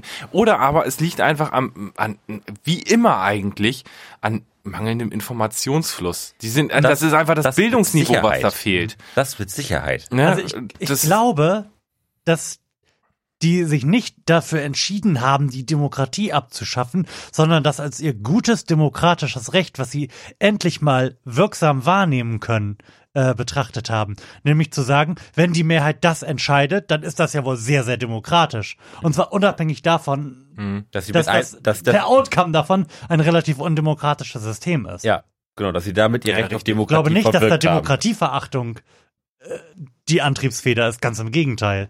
ja, das aber ist, glaube ich, halt eher das Gefühl, mal was auswirken zu können. Richtig. Das ist ja auch ein einfach, das ist ja auch ein einfaches Wahlsystem. Ja oder nein. So, und da ist das ja hier in Deutschland ein bisschen komplexer und äh, wie auch überall. Ähm, da, wo de, die Bildung ähm, für das Wahlsystem irgendwo fehlt, ähm, kommen Wahlergebnisse raus, die einfach nicht dem entsprechen, was eigentlich in Also den Köpfen überall. der Menschen. Äh, überall, genau. Was eigentlich daraus äh, kommen müsste, äh, was denn tatsächlich in den Köpfen der Menschen so vorgeht. Äh, was ein Mitgrund dafür ist, warum ich unsere Demokratieform einfach für überholt halte. Aber gut. Wie, Ganz, ganz kurzer Exkurs, wie wäre denn deine Demokratie? Boah, Das soll jetzt Das- ein ganz kurzer Exkurs ich werden. wollte gerade sagen, das, das Problem ist, Ich wünschte, ich wünschte, ich müsste schon Pipi machen. ähm, nein, aber ich, ich, ich muss ganz ehrlich sagen, um das abzukürzen, die Frage habe ich mir schon ganz häufig gestellt. Ich weiß, ich weiß genau um das, um das Problem unserer, äh, unserer Form der Demokratie, aber ich kenne halt auch nicht die Lösung. Die Lösung ist eigentlich so um, weit umfassend. Äh, Du hast ein Bildungsproblem, du hast ein, du hast ein Integrationsproblem. Leider ist es so. Ähm, und dann kommst du einfach vom Hundertsten ins Tausendste. Und ich gehe dann eher auch dahin, dass ich sage, okay, die, die Ursachenforschung betreiben und die Demokratie, so wie sie ist, gar nicht verändern. Ähm, weil die Demokratie, wie sie jetzt gerade ist, zu verändern und abzuschaffen und durch was anderes zu ersetzen, ist Quatsch. Da, da brauchen wir nicht drüber reden. Also Aber hätte, hätte, hättest du gerne schlauere Bürger, die unsere Demokratie besser bedienen können? ja, weil sonst haben wir irgendwann Idiocracy. Tu, tut mir leid, ich finde das gar nicht mehr so abwegig. Also das, ich finde das total super, dass Korken das gerade so gesagt hat, denn ich habe ein noch nicht wirklich ausformuliertes weiteres Thema da auf meinem Zettel stehen, ähm, was sehr, sehr gut in diese Kerbe schlägt. Und das heißt bei mir nur äh, äh, drei Ebenen von Politik. Ich will das ganz kurz ausführen, wo es herkommt. Äh, meine Frau und ich saßen am Frühstückstisch und haben den Aufwachen-Podcast riesengroße Empfehlung gehört. Ähm, und es ging zufälligerweise irgendwann ähm, um private versus staatlich finanzierte Kliniken und Natascha ist ja nun nicht ganz unbeleckt, was das Gesundheitssystem betrifft. Und wir haben angefangen zu diskutieren und äh, dann dabei festgestellt, dass es ein Riesenproblem ist, auf mittlerer Skala Änderungen vorzuschlagen. Weil die, weil du, wenn du darüber diskutierst, Änderungen vorschlägst, an denen so ein Shitload an winzigen Problemen dranhängt, die sich irgendwie komisch auswirken können und wo man, wenn man nicht wirklich extrem tief im Thema steckt, nur Bullshit labert. Aber das ist das einzige, die, die einzige Form, auf der diskutiert wird. Und zwar sowohl, wenn wir jetzt hier zusammensitzen, als auch im Fernsehen, wenn die FDP, die AfD und die CDU zu Anne Will eingeladen werden. Das ist nämlich genau das Niveau. Zu sagen, ja, es wäre ja vielleicht gut, wenn wir bei den Krankenhäusern Vorgaben machen würden, wie viele Pfleger wo eingestellt werden sollen. Jetzt mal so ganz außen raus. Das ist aber ein Niveau, was einfach nicht funktioniert, weil es nicht praktikabel ist. Was funktioniert? Was funktioniert? ist im Kleinen anzufangen, im ganz kleinen kommunalpolitisch, da kannst du was reißen, da kannst du was ändern, du kannst dich dafür einsetzen, dass in deinem Krankenhaus hier vor Ort die Arbeitsbedingungen irgendwie so gestaltet werden, wie es sein muss. Oder du kannst große Utopien aufmachen und sagen, ich möchte eine andere Gesellschaft. Ich weiß doch überhaupt gar nicht wie, aber ich möchte, dass sie vielleicht in die Richtung geht. Und darum sage ich jetzt, wir sollten vielleicht einfach mal alle die Linke wählen.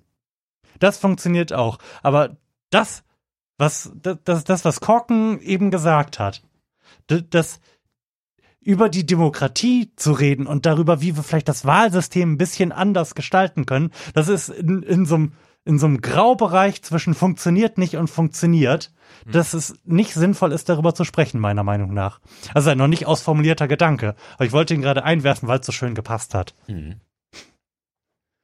So, Diskussion beendet, gehen wir. Ja, ich, ich, würde auch sagen, das sprengt den, es sprengt tatsächlich den Rahmen. Also da äh, kann ich, da kann ich drei Kann Stunden man, ich, auch drüber eine, eine, eine eigene philosophieren. Fo- Folge für machen. Schnell, das, was du gesagt hast, hat so viel zum, zum Kauen gegeben, Ja, dass man das jetzt, glaube ich, in einer, in einer kurzen ich hab, 30 Sekunden das Ding ist, ich, ich, ich komme Gedenkpause nicht jedes Mal, kann. jedes Mal wieder dazu, dass man, dass man sich selbst in Gedanken verliert und so sich seine Mindmap im Gehirn aufbaut äh, und dann Theorien dazu aufstellt, ob man, äh, ob das wirklich eher so in, den- in den Basics liegt, äh, das Problem unserer äh, Demokratieform, oder ob man die tatsächlich ersetzen kann durch etwas anderes. Und dann kommt man vom Hundertsten ins Mhm, genau Tausendste das, und, ja. Ja, und, und, und, dann und, fällt einem eine kleine Sache auf, die einem komplett das Genick bricht. Ja, en, en, entweder das oder, oder man sagt dann einfach, okay, das sind so viele Dinge, die man jetzt anfassen muss, um das wieder Mhm. ins Reine zu bringen, dass man es einfach lässt. Mhm. So, weil es einfach finanziell oder äh, auch wieder aufgrund von Dummheit nicht möglich ist. Ja, Und Dummheit ist ein großes Problem. Dummheit ist ein riesengroßes Problem. Ja. Das sieht man in dieser Sendung. Ja, Dummheit. Dummheit, was machen wir? Männer trinken Bier und halten sich für klug, klug. Vermutlich ist das auch ein Problem. Moment, ich, ich, ohne, ohne mich jetzt aus dem Fenster zu lehnen, zähle ich uns aber doch schon zu den. Mm, Jetzt sag nichts Falsches. nee, ich bin jetzt mal realistisch. Aber wir Zu sind mindest, mindestens in den oberen 30 Prozent Deutschlands. Mindestens. Ja, also wir können Mikrofone bedienen und Dinge Ja, eben. ins Internet hochladen, Also- einigermaßen elaboriert Also im, klingende, wir, wir bewegen uns, grammatikalisch korrekte Sätze formulieren, ganz Meistens. spontan. wir, wir bewegen uns im oberen Drittel. So ganz grob. Was das Bildungsniveau Wollen wir es mal hoffen. aber Und es ist allem- auch, aber es ist sicherlich auch noch ordentlich Luft nach oben da. Ja, natürlich ist immer Luft nach oben. Aber ich, ich will Aber daran jetzt auch geht- nicht zu aber daran lehnen es und ja zu arbeiten. Und sagen, Ladi da, seht uns an, wir sind die ganz tollen Menschen. Ich finde, du äh, solltest dich so weit aus dem Fenster lehnen, wie du kannst. Okay, wir gehören zu den oberen 10.000. Ja, top. Auch gehaltstechnisch. Äh, die die Top-Influencer des Florian Primel Podcasts. also, die Top-Influencer dengeln sich jetzt noch so ein Blondes rein, wie ich gerade festgestellt habe. Ja. Es ist nämlich ein Bier der Marke Crew Republic. Ah, Das ist ja quasi Ex. dann schon Mainstream-Craft-Bier. Ja. Es riecht noch süßer als das vorige. Mhm. Es ist ein Wet Hop Bier. Experimental Line. Wow. So, der Klappentext besagt folgendes. Es ist weit nach Mitternacht. Alles ist dunkel. Nur in einer kleinen Brauerei brennt noch Licht. Die Crew hat sich versammelt, um, exp um zu experimentieren. Keine neue Hopfensorte, keine Rezeptidee bleibt verschont. Doch nur das Beste kommt in die Flasche. Biere mit dem X auf dem Etikett haben wir zum ersten Mal gebraut und keiner weiß, ob es die noch einmal geben wird. In diesem Sinne, Straight Edge Prost.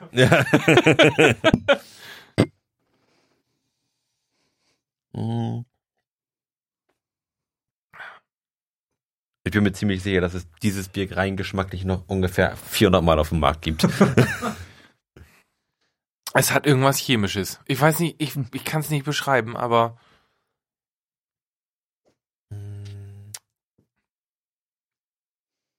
nee, da ist mir zu viel Spüli drin. Es tut mir leid. Ja, da wurde die Kanister nicht richtig ausgewaschen. Ich bin auch eher wieder auf dem unteren Ende der Bierskala dieses Podcasts. Das hat übrigens Bewertung. 5,5 Prozent. Und bevor wir hier jetzt große Bewertungen ähm, aufsagen, gibt, gibt es hier auf der Flasche am Hals noch so ein kleines Taste-O-Meter angezeigt. Das sind ähm, fünf Kategorien, in der es jeweils von einer bis fünf Flaschen geht. Und was soll man da machen? Ankreuzen, Foto machen, hinschicken? Nein, Oder? das, das ist schon vorausgefüllt, damit wir wissen, wie das schmeckt. Ach so. So, Warte, warte, sag nichts. Es sind fünf was fünf? Flaschen. Ja, genau, was uns sagen soll, es schmeckt sehr, sehr gut. Nee, Moment. Es, es, es geht hier um, um Sachen wie Color. Da kannst du von ein bis fünf Flaschen geben. Wie auch, Color ist auch was, was man in deinem Preamp zum Beispiel einstellen kann. genau, dann gibt es noch Bitterness, Hoppiness, Maltiness und Awesomeness. Awesomeness ist beim Bier ganz wichtig. Ja, Ich finde das ziemlich unawesome, muss ich sagen. ja, es hat hier aber fünf Sterne. Du bist leider falsch. Color, ein, ein Bier. Bitterness, zwei Bier. Hoppiness, vier Bier. Und Maltiness, ein Bier. Erinnert, ihr- erinnert ihr euch an die Daumenbewertungen in alten TV-Zeitschriften? Mhm. Action, Erotik, Spannung, Ja. Humor. Und den Movie Star. Ja, genau. Der alte Also ich finde- TV-Movie-Lese. Also, ich finde, dass dieses Bier deutlich zu viel Action hat, dafür, dass es bestimmt auch zwei Euro gekostet hat. Mm. Erotik hat es auch nicht besonders viel. Humor vielleicht. Einfach weil sie da drauf geschrieben haben, dass es ein besonderes experimentelles Bier ist und wie du sagtest, es relativ beliebig schmeckt. Und besonders spannend ist es auch nicht, denn sobald ich es runtergeschluckt habe, ist es weg aus meinem Gaumen. Ich wollte gerade Es schmeckt aber un unerfreulich, finde ich. Ja, es ist- es schmeckt wirklich so wie den Rest aus dem Kessel gefegt und zwar aus jedem Kessel und in eine Flasche gepresst. Tafelbier Und quasi. X drauf gemacht für nicht trinken. äh, ja, Nee, also, also gut war das wirklich nicht. Nee. Schämt euch, Crew Republic. Okay, und jetzt darf noch jeder, wo wir gerade schon auf diesem Niveau angekommen sind, den Film nennen, mit dem er dieses Bier vergleichen würde. Hm, Die lange Pause schneide ich dann am Ende des Tages raus, damit das Okay. wirkt, als würden wir sofort wissen, was wir darauf zu antworten Ähm. haben. Ich würde, ich möchte mal Heißt der. The Box? Ich glaube, er heißt The Box. Elaboriere das. ähm, verwirrend.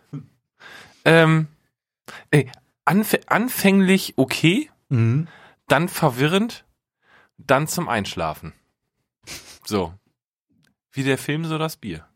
Hm. Oh, wenn man aufstößt, dann schmeckt das wirklich ganz unangenehm nach Plastik. Das meinte ich ja mit chemisch. Mhm. Gut, das ist jetzt ein Gefühl, was Lars niemals nach wird vollziehen können. nee, leider nicht. Denn Lars kann ja bekanntlicherweise nicht rülpsen. Nee. Schade eigentlich. Ja, du, du guckst komisch, ja, ich kann nicht rübsen. Das ist abgefahren. Ich rübs ungefähr zweimal im Jahr und dann auch völlig unkontrolliert. Hat, hat schon mal jemand versucht, so ein bisschen Druck auf deinen Magen zu geben, während Passiert nichts. Kommt nichts. das kommt eher hinten raus? Kommt eher hinten raus, ja. ja, okay, alles klar. Ja, also eher, eher, eher hinten als oben. Abgefahren. Ja, aber die, die ganzen Craft-Biere, die haben ja sowieso nicht so viel Kohlensäure, von daher. Mhm. Die meisten. Was ich sehr befürworte. Also mir ist tatsächlich immer noch kein konkreter Film eingefallen, aber ich würde sagen, es ist ein ähm, Experimentalfilm, bei dem alles schiefgegangen ist, der dann am Ende des Tages so langweilig ist, dass man ihn ausmacht, bevor er zu Ende ist. Hm, Ich würde sagen, es ist Bibi und Tina 2. für, Sag nicht, du hast den gesehen. für Erwachsene eher scheiße. Oh. Kinder finden es aber trotzdem cool. A, weil es ein Film ist. Und B, weil Bibi und Tina dabei sind. Und für Erwachsene macht es aber trotzdem Spaß, wenn Olli Schulz dabei ist. So. Aber Kinder haben jetzt nichts mit dem Bier zu tun. Kinder finden es gut, weil es ein Film ist und weil Bibi und Tina dabei sind. Also äh, die Kinder, Transferleistung ist, Erwachsene finden es gut, weil Alkohol dabei ist und Hopfen. Okay. ja, genau. Aber das war's dann auch schon. Ja. Okay. Ähm, wollen wir noch kurz über die letzten Glanzleistungen des Präsidenten, dessen Namen nicht genannt werden darf, reden? Der, der ist ja jetzt irgendwie everybody's darling, weil er einen Flugplatz bombardiert hat und the mother of all bombs Ich abgeworfen muss ganz, hat. ich muss ganz ehrlich sagen, ich habe diesen, ich habe so, so einen Hashtag Trump-Ausschalter. Weil ich Mhm. einfach, ich, ich, ich ertrag das einfach nicht mehr und versuche einfach möglichst wenig von diesem Menschen in mich aufzunehmen. Über die nächsten vier Jahre. In der Hoffnung, dass es dann einfach aufgehört hat. Ja, und die Welt noch da ist. Ich habe ich hab mir auch überlegt, ob ähm, das Bombenabwerfen in Syrien nicht vielleicht sogar eine seiner besseren Entscheidungen war. Das finden sie ja gerade alle und ich bin da so befremdet drüber, wie es sein kann, dass irgendjemand dadurch beliebter wird, irgendwohin Bomben zu schmeißen. Und zwar völlig unabhängig davon, ob er die Bomben möglicherweise auf den richtigen schmeißt. Und ich finde auch diese Berichterstattung so befremdend, dass sie, dass alle, und zwar alle, bis zur Bundesregierung in der Bundespressekonferenz der Meinung sind, ja, das ist eine nachvollziehbare Entscheidung. Alter, wenn das eine nachvollziehbare Entscheidung war, dann hätte man seit sechs Jahren Assad bombardieren können. Seit sechs Jahren hätte man das machen können, wenn das so einfach und nachvollziehbar ist, verfickt. Ist ja die Frage, ob man das nicht hätte machen sollen. Also, unabhängig davon, ob ich das richtig oder falsch finde, Mhm. vielleicht i- ist das einfach mal irgendwas, was irgendjemand mal machen muss, damit dieses ganze Dilemma ein Ende hat. Ja, aber ganz ich, ehrlich- ich, ich bin mir absolut nicht sicher und, und, und, Mhm. ich, und ich weiß nicht, ob es der richtige Weg ist. Es, es ist auf jeden Fall mal ein, ein Weg, damit irgendwann mal eine andere Richtung eingeschlagen Also ich finde, Das- die Weltgesellschaft ist kaputt, wenn man sein Image dadurch aufbessern kann, irgendjemanden zu bombardieren. Lass, es, es, es geht ja, also es ging da jetzt, also zumindest aus meiner Sicht, nicht darum, sein Image zu verbessern. Aber das, das war doch der Effekt. Ursula von der Leyen saß bei Schlag mich tot, Anne Will und hat gesagt, ja, das ist nachvollziehbar. Und der Tenor war, ja, je, jetzt äh, handelt Trump wie ein Präsident. Ey, fuck you. Ich wollte gerade sagen, also letztendlich ähm, ist Trump auch nicht mehr als eine, eine Marionette. Zwar eine ziemlich geistig nicht. kranke. Doch, Der ist also doch der, nie da. Wer soll den, wie, wo, wann sollen die den denn steuern? ähm, ich, ich, das ist in jeder größeren Regierung so. Da gibt's zwar einen, der hat zwar seine Ideen und möchte das auch alles durchsetzen, aber letztendlich sitzen da ganz, ganz viele Menschen dahinter, die sich wirklich einen Kopf drum machen, was getan und gelassen werden kann. Nee, das ist bei Und, Trump ich, so. sagen, und, und, und ich glaube, genau das, das ist das Problem. Die sind alle unbesetzt, die. Posten. Trump wird gesteuert von Bannon. Ist okay. Okay, aber, aber Bannon hat er jetzt auch so ein bisschen zur Seite geschoben. Ja, das stimmt. Ähm, Ja, aber ich gebe ich geb dir recht, man kann, man kann nicht zum, zum, zum Helden gemacht werden, nur weil man anfängt, äh, irgendwelche Länder zu bombardieren. Ähm, Sehe ich, sehe ich ganz ähnlich. Ähm, aber das liegt auch nicht an Trump. Trump ist jetzt dann in dem Fall auch eher ein, ein Sündenbock. Guck dir alle Republikaner vor ihm an.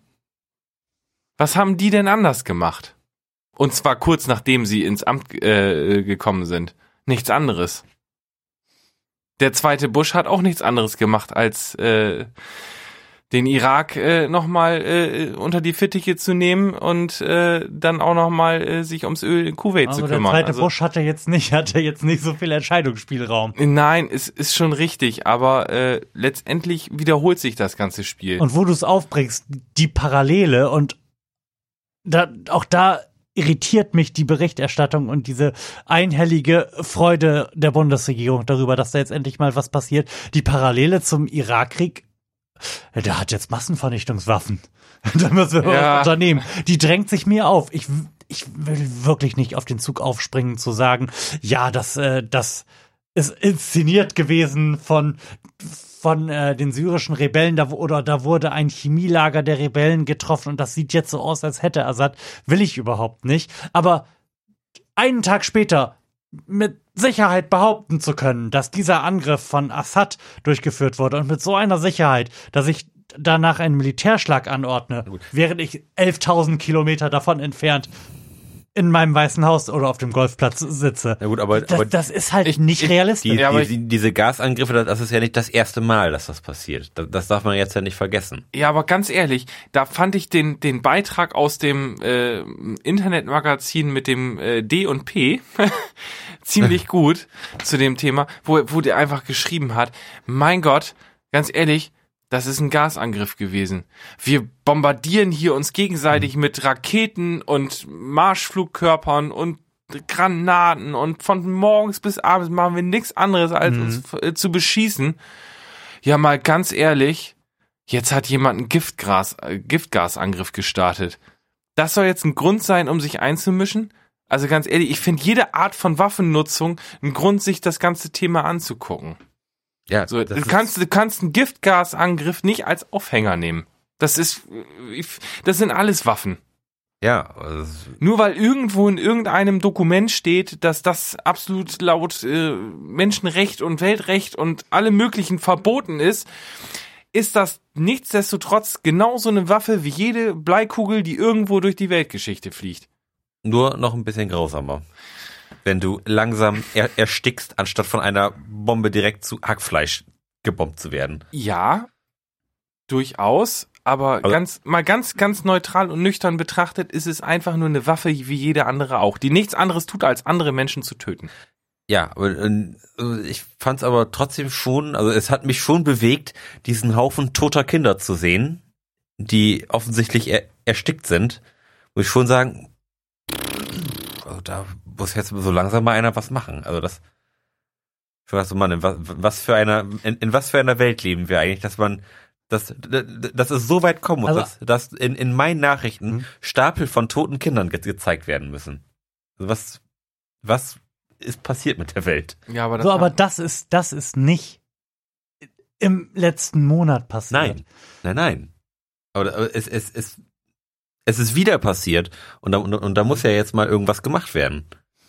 Und da, Dieser, wir haben, ich kann ihn auch nicht auflösen, aber wir haben diesen Syrien-Konflikt seit sieben Jahren vor sich hin blubbern. Ja. Und vor sich hin blubbern heißt in diesem Fall, dass wir Kinder haben, die den gesamten Teil ihres bewussten Lebens in Bürgerkriegszuständen verbracht haben, die nichts anderes kennen, als vor Bomben zu flüchten, während die Städte, durch die sie flüchten, zu Klump verarbeitet werden. Diese Situation haben wir im Jahre 2017 mit der UNO, mit funktionierenden äh, Gesamt die gesamte Welt betreffenden Institutionen, in denen man angeblich irgendwas verhandeln kann. Da kann so ein Konflikt in dieser Intensität und mit diesen Auswirkungen auf die Zivilgesellschaft einfach sieben Jahre vor sich hin blubbern. Und das, und jetzt, jetzt, weil du in deinen Nachrichten einen Haufen toter Kinder hast, kann man sich damit hervortun, von 11.000 Kilometer entfernt den Befehl zu geben, da jetzt mal auf dem Flughafen eine Bombe drauf zu schmeißen. Wo ist denn der Unterschied? Es gibt halt einfach keinen Unterschied. Da, da ändert sich nichts. Nee, und vor allem. Nee. Und jetzt ist es aber eine Nachricht. Was soll denn die Scheiße? Aber es, es ist ja offensichtlich, aber auch die letzten sieben Jahre vom Zugucken auch nicht besser geworden. Die sind aber alle Ja, aber nur. also immer, mit Krieg wird nicht besser und ohne Krieg auch nicht, oder was? Offensichtlich nicht. Die sind aber alle nur um ihren eigenen Vorteil bedacht. Natürlich. Flie- Guck doch mal in Amerika, äh, in, in Afrika. Jetzt mal die nicht, Themenwechsel.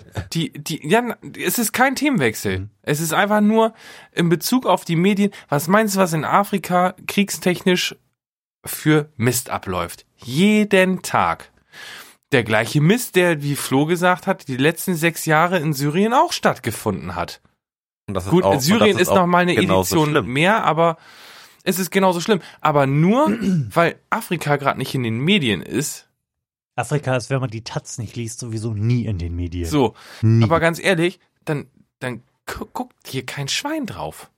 Da, da, so schlimm es klingt, aber es interessiert sich keiner dafür. Weil etwas in den Medien ist, interessiert man sich dafür. Und genau deswegen reden wir jetzt auch über das Thema Syrien. Woher soll es denn auch der gemeine Mensch sonst wissen, wenn, wenn es nicht in den Medien ist? Das ist, das ist vollkommen korrekt.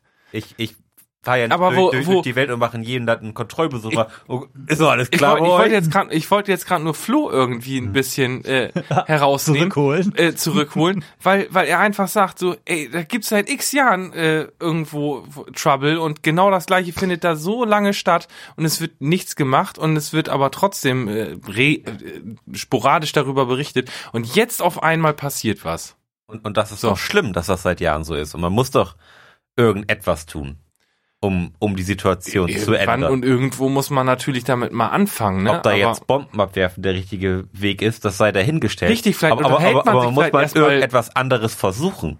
vielleicht unterhält man sich erstmal auf der so Partei der impulsgeladener, weiß, orangen, orangefarbener Mann Mhm. mit dem sehr scharfen Finger am, am Abzug, der richtige ist, um das Problem zu lösen, sei dahingestellt. Nein, nicht Es aber als in Initialzündung einfach mal etwas anderes zu machen, unabhängig davon, dass vielleicht Bomben werfen nicht die richtige Entscheidung war, aber überhaupt darauf zu reagieren, war, glaube ich, eine richtige Entscheidung.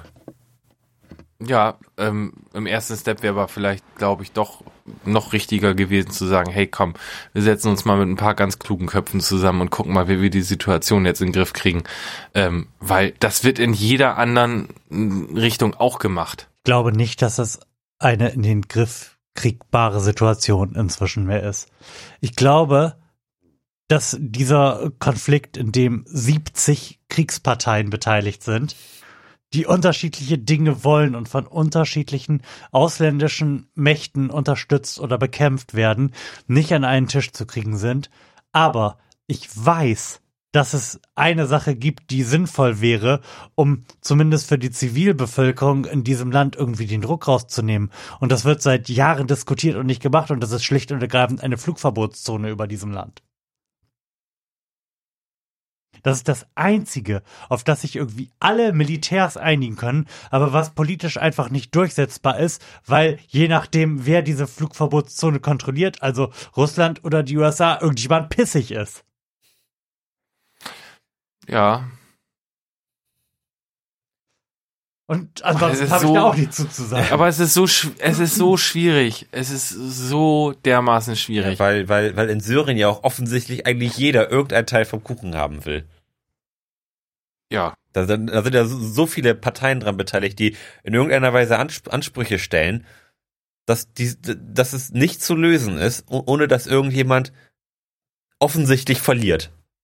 Und dann hast du da auch noch den IS drin. Ich habe Ja, ich hab gerade diesen, ich hab gerade diesen merkwürdigen Gedanken gehabt, dass das ein bisschen so ist, wie alle Superhelden und Superbösewichte in einen Pott zu werfen und dann ist irgendwo noch der Joker da drin, der einfach nur die Welt brennen sehen will. Ja, Avengers 5, ey, Age of Syrien. ja. Echt. Ja. Ja, ja. Ja, das, das, das finde ich auch so irritierend, wenn, wenn man dann Beri- Berichte liest, wie, ähm, wie der islamische Staat über die Jahre eingedämmt wurde und dann über die Erfolge von Assads Truppen gesprochen wird, aber gleichzeitig da, daneben steht, was, was für ein absolut schrecklicher Mensch Assad doch ist. Das finde ich irgendwie so, so gegenläufig eigentlich, wenn man da irgendwie nicht so, so sonst, Ich find's- sonst, ich find's- sonst nicht mit, mit um, umgeht, dass schlechte Menschen auch irgendetwas, will ich sagen, Konstruktives machen, aber zumindest irgendwas leisten, was als Erfolg anerkannt. Tatsächlich war, glaube ich, von Anfang an das Problem, dass sich niemand wirklich entweder klar für oder gegen Assad ausgesprochen hat. Einfach weil Assad ganz offensichtlich ein sehr, sehr böser Mensch und ein furchtbarer ist und auch gewesen ist, aber es keine Alternative zu ihm gab. Das- und das, das sieht man jetzt. Es gibt keine Alternative, die du da installieren kannst. Das, hat- das hat sich ja auch so eher schleichend herausgestellt, dass Assad doch nicht der ist, wo man vielleicht vor 15 Jahren noch gedacht ist, hat, dass er es ist. Äh, Wurde er, glaube ich, zu Anfang, zumindest sind das so meine Erinnerungen eigentlich irgendwie als sehr moderner Mann im Westen ausgebildet, eine, eine schöne Frau, eine Familie irgendwie so irgendwie ganz modern und dann hat das so langsam immer weiter gekippt. Erst hat er gesagt, okay, dann sich dann hat er mal einen schlechten Tag gehabt oder irgendwie, weißt du, das, das, das einfach, okay, das war ein Ausrutscher, dann wurden die Ausrutscher aber immer mehr und irgendwann waren die Ausrutscher die Norm. Mhm. Und dann hat also sich das Bild plötzlich gekippt, ohne dass sich die Meinung nicht sehr verzögert dahin geändert hat. Ich find's halt einfach mittlerweile, um das mal ganz allgemein zu betrachten, Mhm. super ermüdend. Hm? Wir Trifft es genau. Wir, wir, ja, weil wir hangeln uns im Nahen Osten einfach nur von Land zu Land und von Konflikt zu Konflikt. Mhm. Und das über Jahrzehnte hinweg. Das, da kriegst du einfach keine Ruhe rein. Du kriegst da keine Ruhe rein. Ja. Von, vom Irak wieder nach, wieder in Irak und dann nach Afghanistan und nach Syrien und Iran. Iran und die, die, man dreht sich da echt nur im Kreis. So, weil da Mhm. ein, ein Idiot nach dem nächsten meint, er muss da den großen äh, Dicken markieren. Äh, und dann kommt ein Amerikaner daher und ein Russe und meinen, das kriegen wir schon in den Griff und ja. Vielleicht sollte man einfach mal das ganze Öl abpumpen.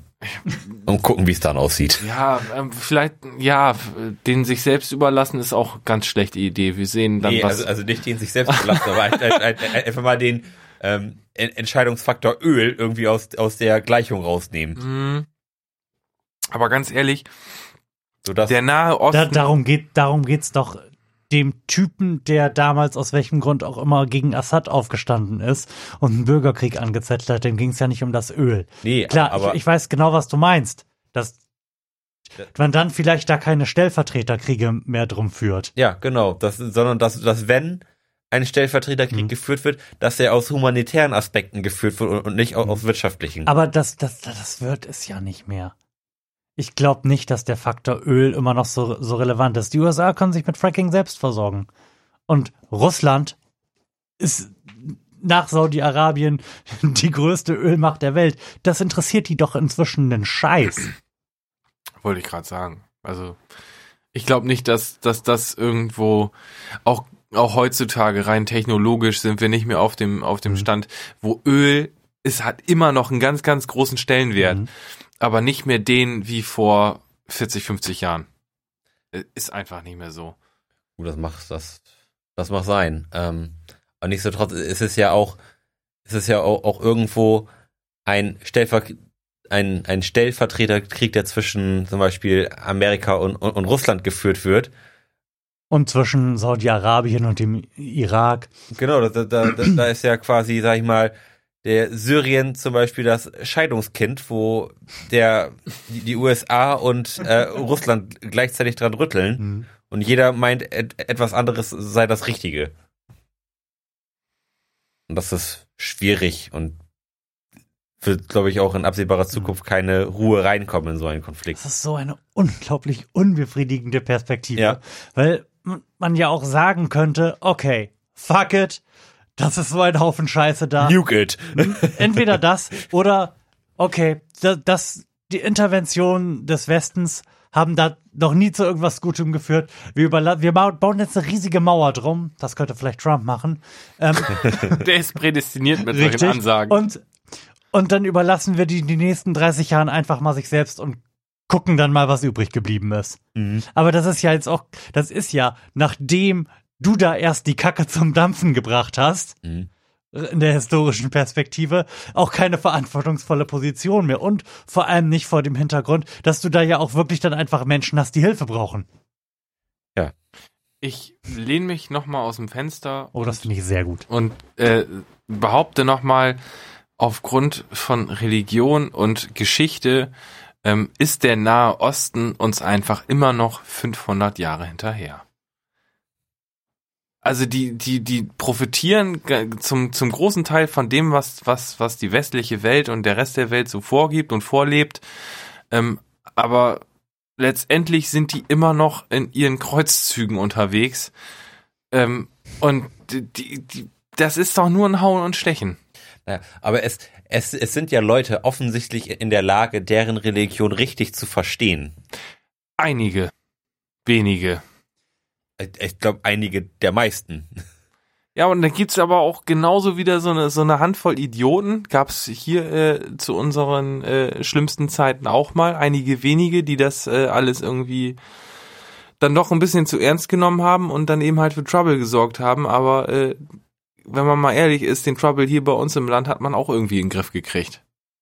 Zwar auch ganz drastisch, aber man hat ihn in den Griff gekriegt. Ich glaube, das ist bei, bei denen auch einfach irgendwie ein Standortnachteil, sag ich mal. Die leben halt in einer echt beschissenen Zone der Welt, wo es irgendwie sehr trocken ist, sehr wenig Wasser Ja. gibt und, und sich da von der Na- Natur aus schon Mhm. Konf Konflikte und Defizite Ja, für sein. äh, Regionen ergeben, sodass es da einfach von, von Natur aus schon einfach mehr Konfliktpotenzial gibt. Und, und dass vielleicht auch die Angst, irgendein, irgendein Defizit zu haben, da immer so schwer mitschwingt, dass man Mhm. schon gleich immer in so einer, wir- will ich sagen, Gru- Grundaggressivität, aber in so einer ähm, Grundaufpumphaltung da, dasteht. Naja, das, was, was sie zum, zum, zum Leben irgendwie für sich gefunden haben, ne, zu verteidigen, ne? Weil die, die, die sind ja schon recht abhängig von Importen, sag ich mal. Und das ist ja im- immer schon ein Problem, wenn, wenn ein Land so sehr auf Äußerlichkeiten oder von, von äußeren Faktoren abhängig ist, bringt das ja immer schon viel, viel Unruhe rein. Oh, jetzt habt ihr aber Ja, fa- haben wir fast zwei sehr ordentliche Themen irgendwie in den Topf geworfen. Ja. Ich weiß auch gar nicht, ob ich in der Lage bin, das irgendwie einzuordnen oder da irgendwie was zu, zu sagen. Ey, das Problem ist, man, man kommt, man kommt halt immer, immer schnell von, Ja. von einem zum anderen und äh, Weltpolitik, wenn das so einfach wäre, dann äh, hätten wir auch Man keine könnte- Probleme. Könnte Trump das auch? Dann könnte Trump das auch, richtig. Wer hätte gedacht, dass äh, Weltpolitik so kompliziert ist?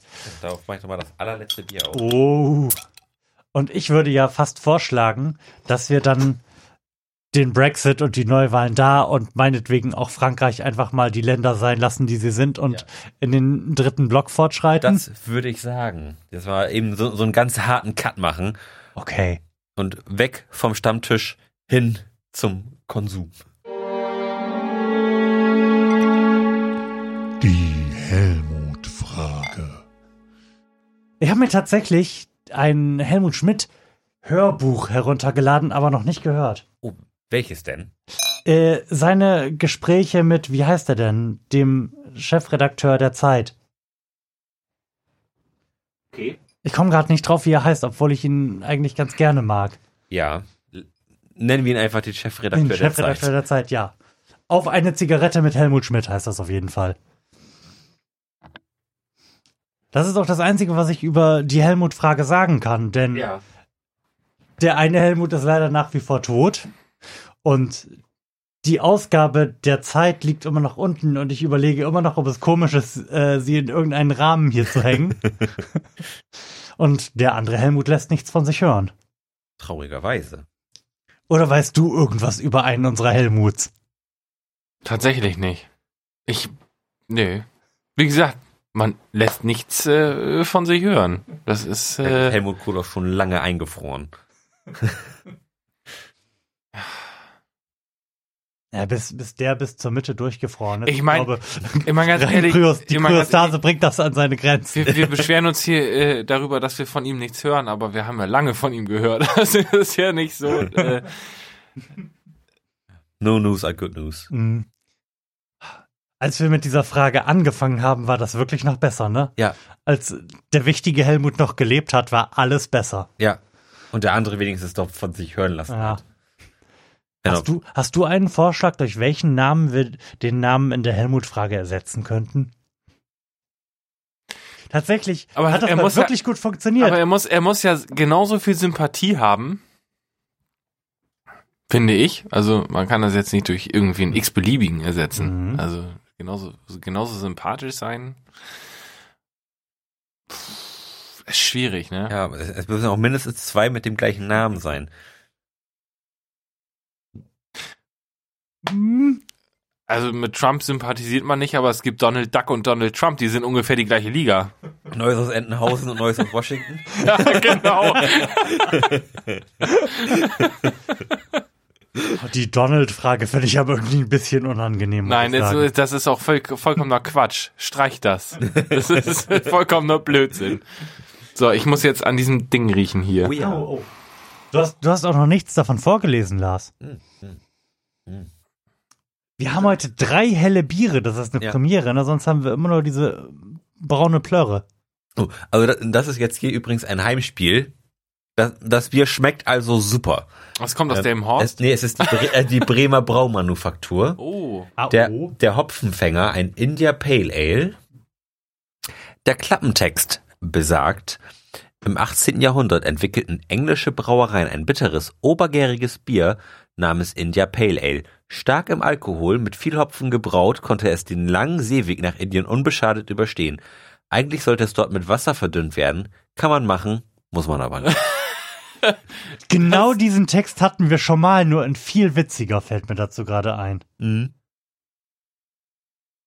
Aber ich kann man machen, muss man aber nicht. Rettet so ein bisschen. In diesem Sinne, Prost. Mhm.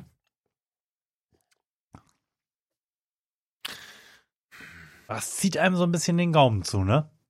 Jetzt gerade so nach den süßen Bieren, die wir davor getrunken haben. ich weiß nicht warum, irgendwie habe ich ein bisschen Honignote mit drin. Honig. Honig.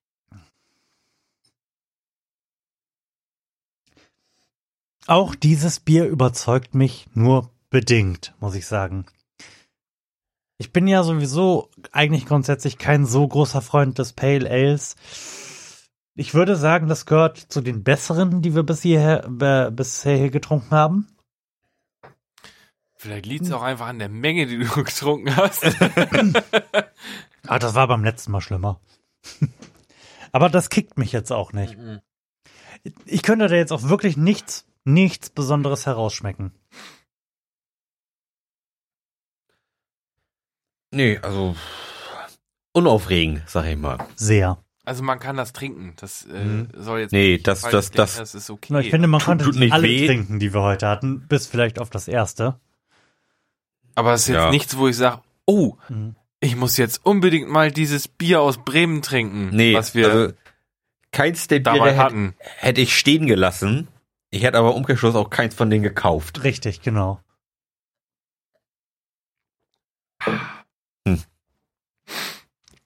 Unspektakulär, ne? Lars, musst du nicht eine Pipi-Pause machen, dann würden, Ich, dann würden wir nämlich jetzt endlich, endlich, endlich über Arrival reden. Sprecht ruhig über Arrival, beziehungsweise ihr, ihr könnt nachher auch noch weitermachen. weil ich würde auch gerne über die nämlich Piep- los. Ich muss auch Bald. gerne, Okay, ich würde aber auch gerne über die Pipi-Pause sprechen, weil äh, weil du gerne eine durchexerzieren würdest. ja tatsächlich das ist das so. Dann würde ich es Okay. so machen. Dann würde ich mich jetzt an dieser Stelle schon verabschieden. Warte, das kannst du noch nicht. Du kannst es sofort, nachdem du Kombinat. Okay, dann machen wir, machen wir hier schnell eine Kombinatorfrage. Jetzt, wo du es jetzt schon Ich- an, angehackt hast. Ich muss es da deutlicher draufschreiben. Na komm. ist Angst völlig überbewertet? Ja. Ja. Heutzutage, ja, wir brauchen vor nichts wirklich Angst zu haben. Die Dinge, vor denen die meisten Leuten Angst haben, oh, mein Chef ist gemein zu mir, mm, mein Wecker hat nicht geklingelt oder auf dem Fahrrad werde ich vielleicht von einem Rentner mit 30 km/h in seinem SUV angefahren, sind nichts, vor dem man ernsthaft Angst haben muss im Vergleich zu in Syrien von der Mother of All Bombs getötet zu werden. Reden wir von Angst oder Phobie? Angst. Gut, dann gebe ich euch recht. ja, Phobien sind ein Problem, aber Angst, wir müssen vor Phobien sind Angst auch haben. völlig überbewertet. Mm, ja. Phobien sind ja ein psychisches Problem. Stimmt. Angst ist auch ein psychisches Problem. Ja, Angst ist bescheuert. Was, was sind dann Phobien? Sehr schön. Äh, und mit dieser weisen Weisheit gehen wir kurz in die Pause.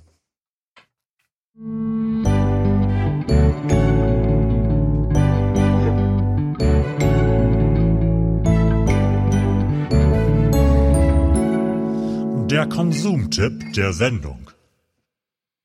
Na, wer hat was? Eigentlich musst nur du was haben. Ja, ihr könnt doch auch was haben. Ich muss noch schwer über meine letzten Ausgaben nachdenken. Ähm, wenn es jetzt um meinen persönlichen Konsum geht und das, worüber ich mich in letzter Zeit am meisten gefreut habe, dann ist es das, dass ich mir eine neue Vespa gekauft habe. Das wäre mein Konsumtipp der Woche. Einfach mal, Eine Vespa. Aber es ist schon ziemlich retro, oder? Ja. einfach mal eine Vespa Baujahr 1964 kaufen und einfach mal ein bisschen die Basis chillen. Vintage. Jo. Das, das ist ja mittlerweile meine, meine ich glaube, meine, meine vierte Vespa, die sich in meinem Besitz befindet oder be befunden hat. Die habe Das ich, ist ein richtiger Sammler, wa? die, ich habe die anderen ja wieder verkauft. Oh nein! Ich, ich arbeite mich immer weiter nach hinten, also baujahrtechnisch. Und jetzt bin ich, glaube ich, da, wo ich eigentlich auch hin will. Du bist quasi der Vespa Milfhunter. genau.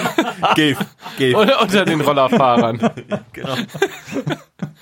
genau, also, also das kann ich jedem nur empfehlen. So ein schönes Gefühl von Freiheit und Unabhängigkeit und einfach mal ein bisschen durch die Gegend eiern und Gott einen guten Mann sein lassen. Das kann ich wirklich nur empfehlen und macht schön den Kopf frei.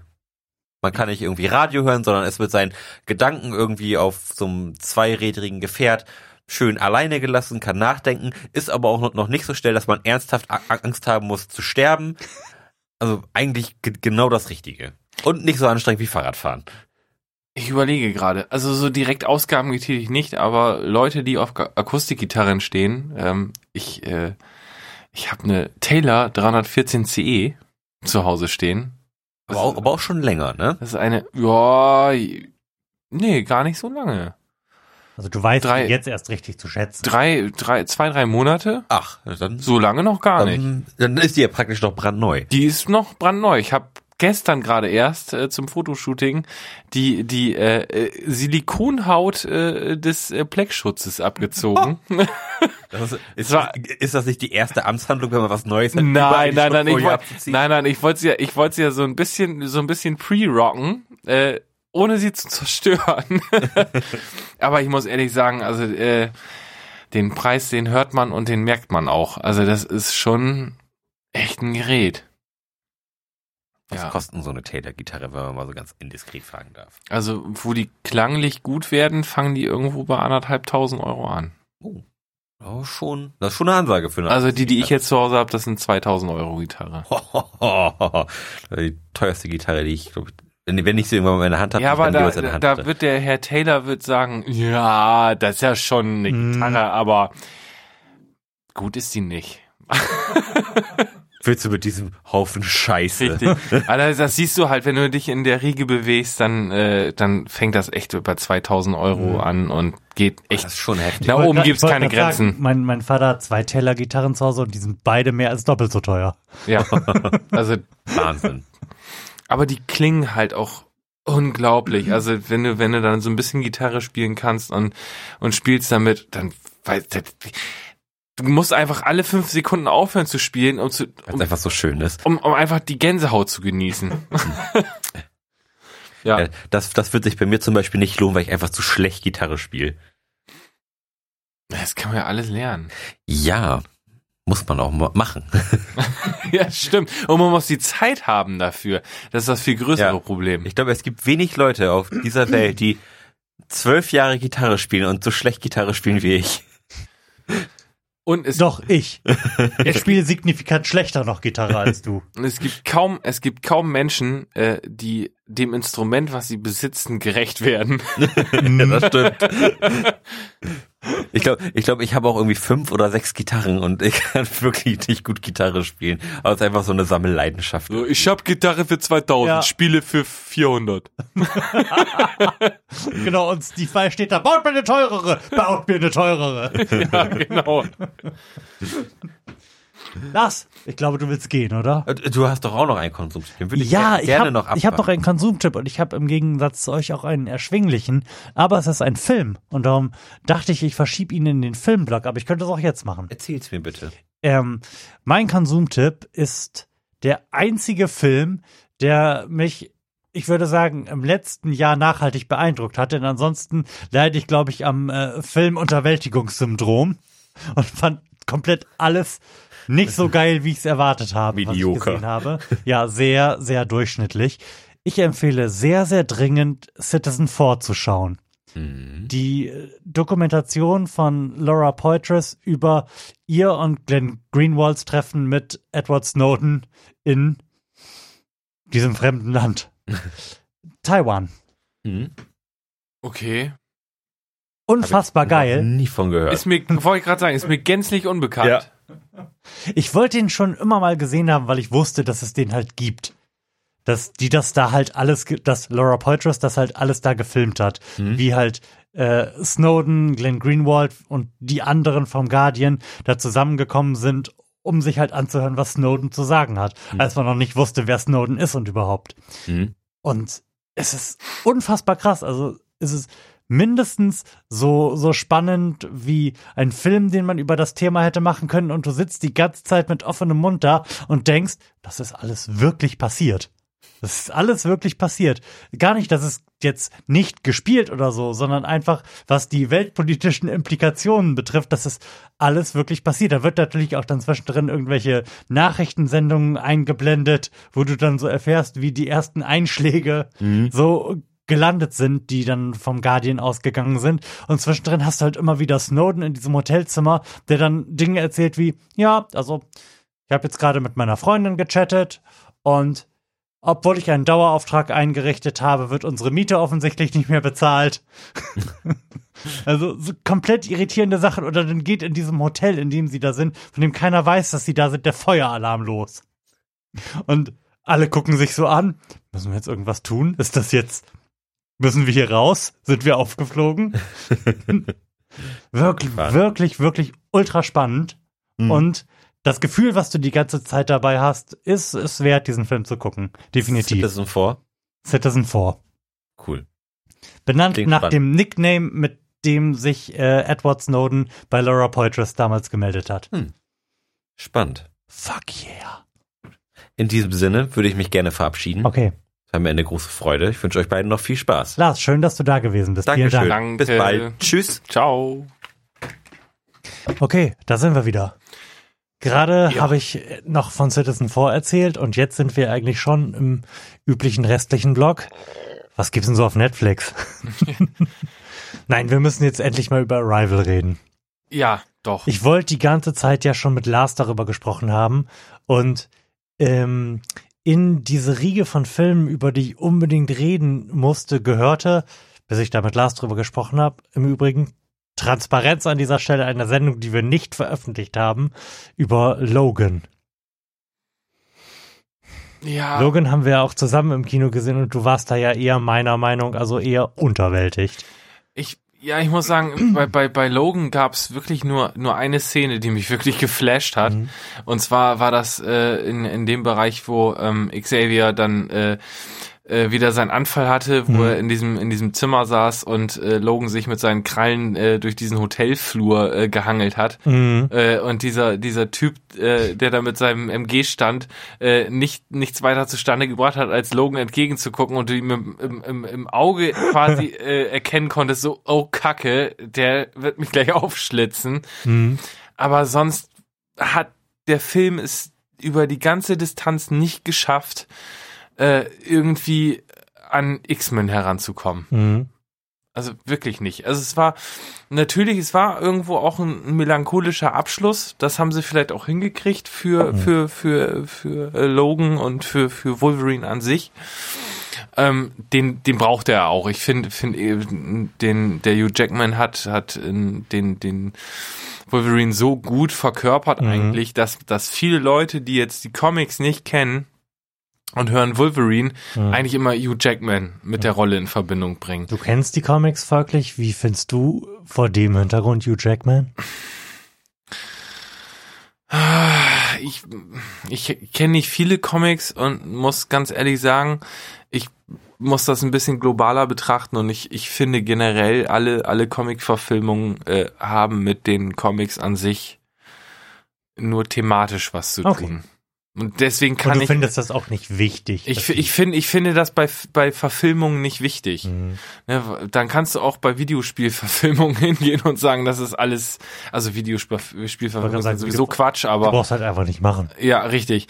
Ähm, aber die haben halt miteinander nicht viel zu tun.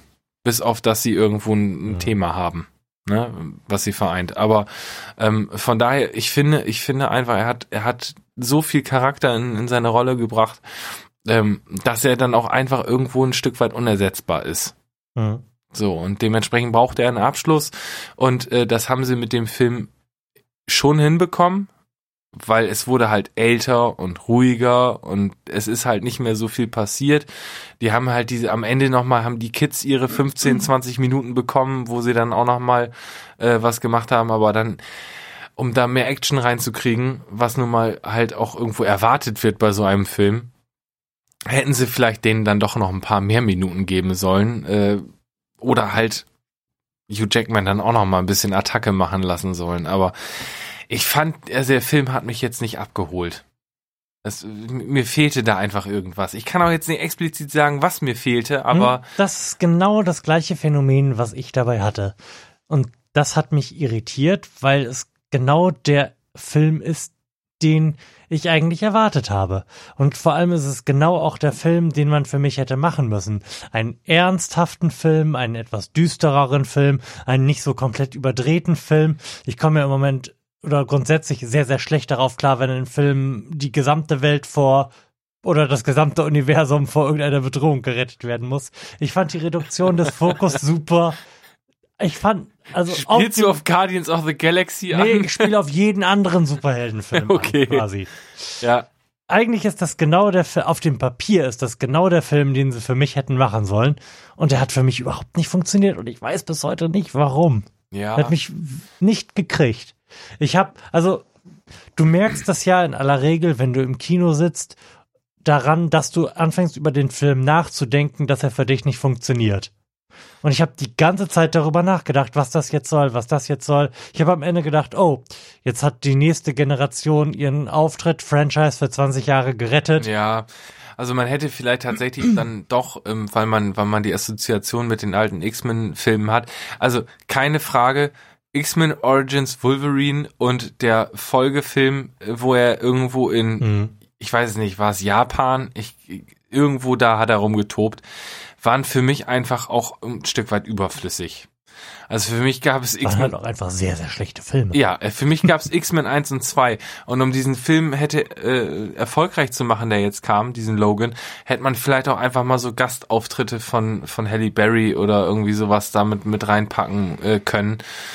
Ähm, dann hätte man dem Film vielleicht noch mal Mhm. das bisschen, das Quäntchen gegeben, was so, was so gefehlt hat. Äh, Dann hätte man auch diese Übergabe fürs Franchise für 20 Jahre machen können. Interessiert dann im Endeffekt auch kein Schwein mehr, aber ähm, ja, äh, komischer Vergleich, aber ich war jetzt auf dem Fury in the Slaughterhouse Konzert, äh, Mhm. wo sie dann ihr Klassentreffen wieder hatten. Es gab von dem ACDC Song It's a Long Way äh, to the Top if you want to rock and roll eine äh, eine richtig langsame melancholische Version äh, dieses dieses Titels zum Anfang und so in diesem in diesem Szenario sehe ich auch Logan irgendwie so richtig ja düster melancholisch ein bisschen weiter runterkommt. Mhm. Also es war quasi ein Film zum Ausfaden. Mhm. Bis zum Ende. So, und dann war halt einfach das Thema erledigt. also das hätte man vielleicht auch nochmal so als Goodie auf, auf, äh, auf dem letzten Wolverine-Teil irgendwie im Abspann geben können. Dann, Mhm. Das hätte auch gepasst. Mhm. Aber für mich kein Film, den man im Kino hätte sehen müssen. Nee, irgendwie nicht. Und aber ich find's schön und irgendwie beruhigend, dass du auch nicht so mit dem Finger drauf zeigen kannst, woran es jetzt gefehlt hat. Weil findest du auch, dass der auf dem Papier gut ausgesehen hat, der Film? Ja, natürlich, klar. Also der, das, wenn man, wenn man sich einfach nur mal das, das Storyboard so anguckt, äh, ist das jetzt auch nicht, nicht gänzlich scheiße. Überhaupt nicht. Ähm, aber da, das ist es eigentlich alles, was man, was man und wir eigentlich von einem Film haben wollen und auch gerade von einem Superheldenfilm, oder? genau, Wie siehst du richtig.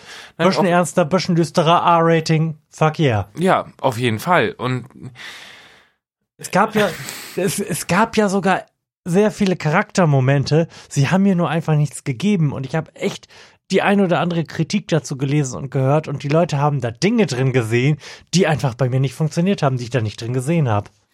Mir blieb das alles zu diffus. Ich wusste bis zum Ende nicht, wa warum Charles Xavier jetzt kaputt ist.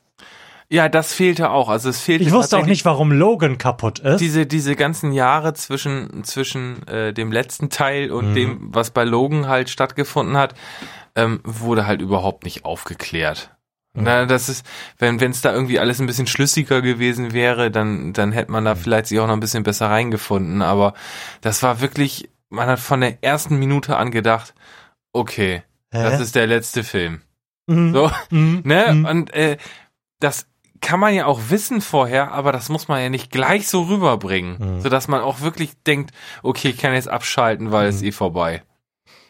Ne, weil bei jeder anderen Serie oder jeder anderen äh, Trilogie oder was auch immer man sich anguckt, äh, freut man sich ja eigentlich eher auf einen letzten Teil. Mhm. Da war es tatsächlich von der ersten Minute an eher so, dass man gedacht hat, hm, will ich jetzt, dass das aufhört, weil so ein richtig, so richtig toll ist das Ende nicht. Ne, Das ist wie, wie so ein, wie so eine Serie, die man über zwölf Staff Staffeln suchtet, äh, A, 42 Minuten pro Folge und wo man sich dann das, äh, das Serienfinale anguckt und danach denkt, das hätte ich anders gemacht. So, und so kam ich mir auch so ein bisschen bei Logan vor, wobei ich eben mal bei Logan nicht weiß, wie ich es anders Oh, gemacht mich hat hätte. das Ende, mich hat das Ende als Ende gar nicht gestört. Mich, für mich hat der Film als Film irgendwie einfach nicht funktioniert. Und ich weiß, wie gesagt, nicht warum. Wir werden es wahrscheinlich nicht Wir herausfinden. wahrscheinlich nicht wir könnten, wir könnten folgendes tun. Aber, Wir könnten uns ja. den Film irgendwann nochmal zusammen angucken. Genau. Und dann reden wir vielleicht nochmal drüber. Und dann könnten wir vielleicht das nochmal aus Hm. einer anderen Perspektive betrachten. Aber vielleicht können wir dasselbe Thema, zumindest was mich betrifft, bei Arrival klären.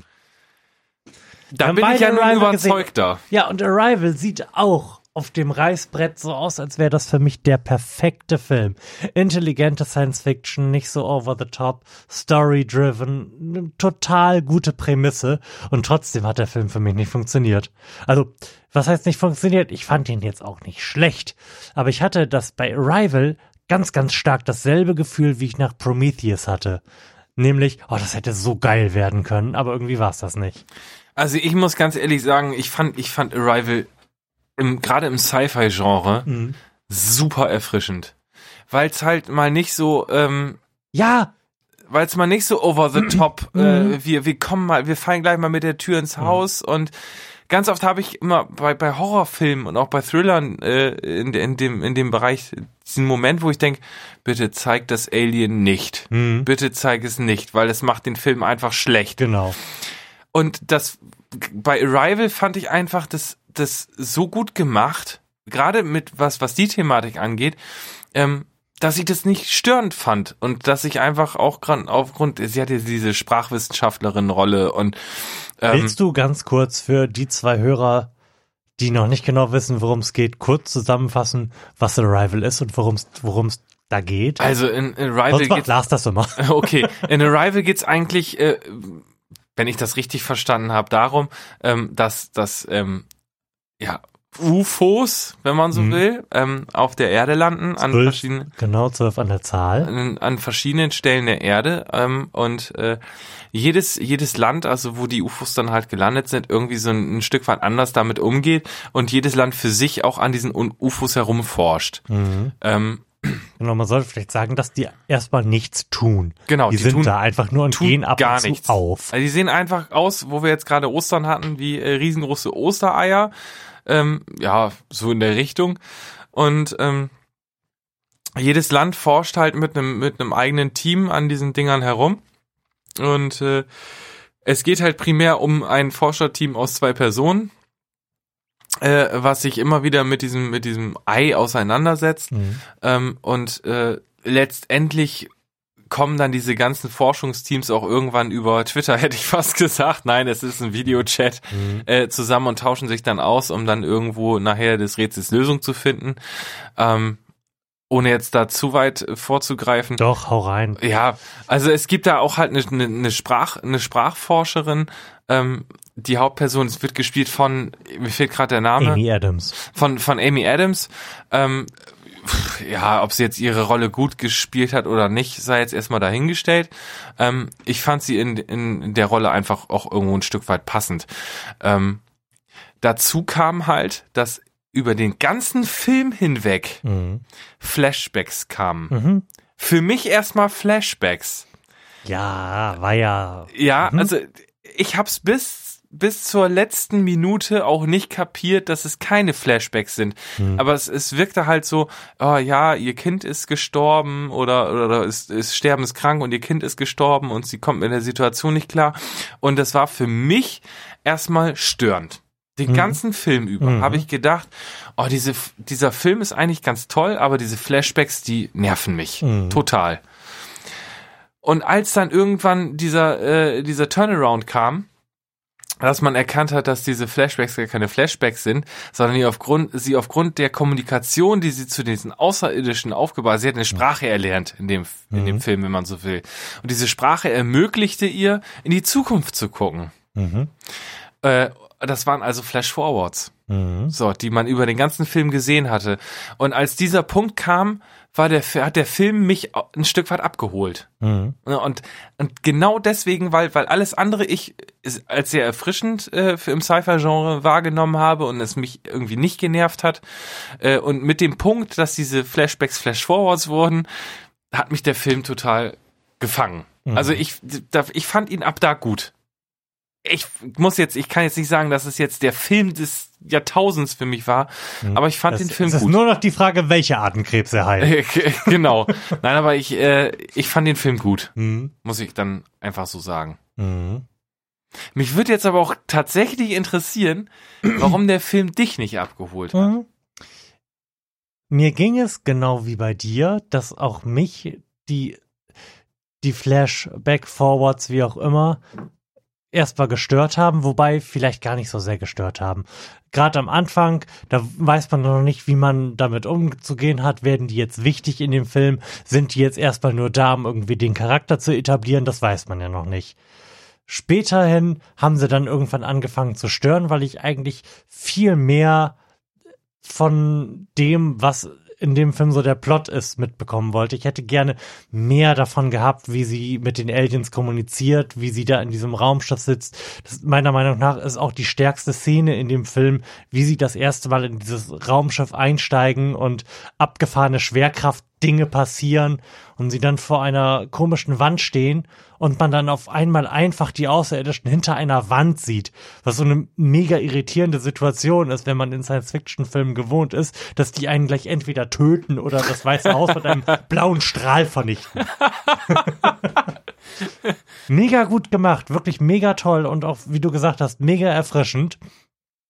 Aber dann ent entwickelt sich die Geschichte so langsam. Es geht darum, dass sie diese Sprache lernt und irgendwann kommt dann dieser Twist, dass du herausfindest, und das wird auch tatsächlich etabliert, da kann man jetzt nicht behaupten, das wird einfach nur als Twist reingeworfen, dass äh, sie durch diese Sprache, das Lernen dieser Sprache eine neue quasi Bewusstseinsebene erfährt und in die Zukunft sehen kann und das eigentlich Flash Forward sind. So. Und bis zum Ende des Films dann es passiert auch kein schrecklicher Actionkampf mehr und das Weiße Haus wird auch gar nicht zerstört. Bis zum Ende des Films fand ich das eigentlich alles okay. Jetzt überhaupt nicht gut oder schlecht. Ich habe den Film angeguckt und saß da einfach am Ende auf dem Sofa relativ relativ unbefriedigt eigentlich, weil ich den Twist total gut fand. Ich fand den Twist wirklich ganz, ganz wunderbar. Aber hab trotzdem gemerkt, dass der Film mich emotional nicht gekriegt hat. Gar nicht. Ich war nicht besonders dolle dabei. Ich fand einfach nur die Idee dieses Films gut, aber ich fand den Film schlecht gemacht. Die, Okay. die Geschichte, die Geschichte mit ihrer Tochter, die in, wie man zuerst denkt, Flashbacks, wie man späterhin weiß, in Flashforwards da eingestreut ist. Und das habe ich mir auch erst später dann, warum, als Erklärung dafür, warum ich diesen Film scheiße finde, herbei intellektualisiert, hat nichts mit dem Rest dieses Films zu tun. Das ist unfassbar unelegant. Das ist einfach nur ein Plotvehikel, um diesen Twist aufzubauen. Mhm. Die, die Geschichte hat sonst überhaupt gar keine Relevanz. Ja, Zum- ich, zum Rest ja, dieses würde Films. ich so gar nicht sagen. Also es äh, hat schon äh, insoweit eine Relevanz, weil ähm, dadurch ja irgendwo der Bezug äh, zu äh, der der neuen Bewusstseinsebene hergestellt wird. Mhm. Weil diese diese Bewusstseinsebene wird viel früher eingeführt, ohne dass der Zuschauer es eigentlich weiß. Mhm. Und deswegen fand ich das gut. Mhm. Also es ist schon ein Bezug da. Deswegen, mich hat's ja vorher auch genervt, weil vorher fand ich's überflüssig. Hm. Ich Ab da fand jetzt- ich's ja nicht mehr überflüssig. Ich meine jetzt, was den, was den Plot betrifft, was die Entwicklung dieser Geschichte an sich betrifft, hat das eigentlich keinerlei Berührungspunkte. Nee, das stimmt. Die machen ja alle, alle machen ja, und zwar zu Recht, immer diesen Vergleich zu Interstellar auf. Bei Interstellar gibt es auch eine Geschichte mit einem kleinen Mädchen und das ist am Ende so dramatisch miteinander verwoben, dass der ganze Film nicht funktionieren würde, wenn diese Geschichte am Anfang nicht so gewesen wäre, wie sie ist und sich über den Film entwickelt. Das ist ein tragendes Element. Bei bei Arrival ist das einfach nur da und wie du ja gerade gesagt hast, es nervt dich am Anfang und verhindert vielleicht das oder hat bei mir verhindert, dass ich so in den Film reingesogen werde, wie ich mir das gewünscht hätte, dass ich echt gedacht habe, warum haben sie da nicht irgendwie ein geiles Element genommen, was zumindest dann am Ende des Tages nicht nervt und noch was mit dem Film vielleicht zu tun hat. Ja, ich, ich weiß schon, ich weiß schon, worauf du hinaus willst, aber ähm, ich finde, ich, ich benutze das Wort erfrischend Mhm. auch aufgrund deswegen, weil es gibt ja nun heutzutage wenig Filme oder, oder selten Filme, Mhm. die eine solche Liga überhaupt haben. Ja. Deswegen finde ich den Film gut. Mhm. Weil, wenn es dann eben mehr Filme in dieser Riege gäbe, könnte, hätte ich auch mehr dran auszusetzen wahrscheinlich. Aber es gibt halt einfach nicht mehr viele wirklich gute Filme. Mhm. Ich habe irgendwie in den letzten fünf Jahren das Gefühl, dass nur noch Scheiße kommt. So und äh, deswegen fand ich Arrival halt einfach unglaublich, unglaublich toll und habe mich auch wirklich gefreut, diesen Film gesehen zu haben. Ähm, und ich, ich hoffe, ich hoffe, hoffe, hoffe einfach, dass dieser Film einfach so bleibt, wie er ist und es keinen zweiten Teil gibt. Ah, ich glaube, die Wahrscheinlichkeit Die, sie gering. werden, sie werden ihn wahrscheinlich ausschlachten, weil Ach, so, so, so erfolgreich ist der, glaube ich, nicht gewesen. Dafür ist das Thema Nein, aber es ist halt auch eine Steilvorlage gewesen, was sie da am Ende gemacht haben, ne? Mhm. Aber ähm, ich, ich weiß nicht, ich, mir fällt halt nicht mehr ein zu dem Film als, Mhm. als gut und okay und Okay. aber auf jeden Fall anschauen. Also das Mhm. ist ein Film, wo ich sage, okay, Sollte man sollte gesehen man haben. gesehen haben. Mhm.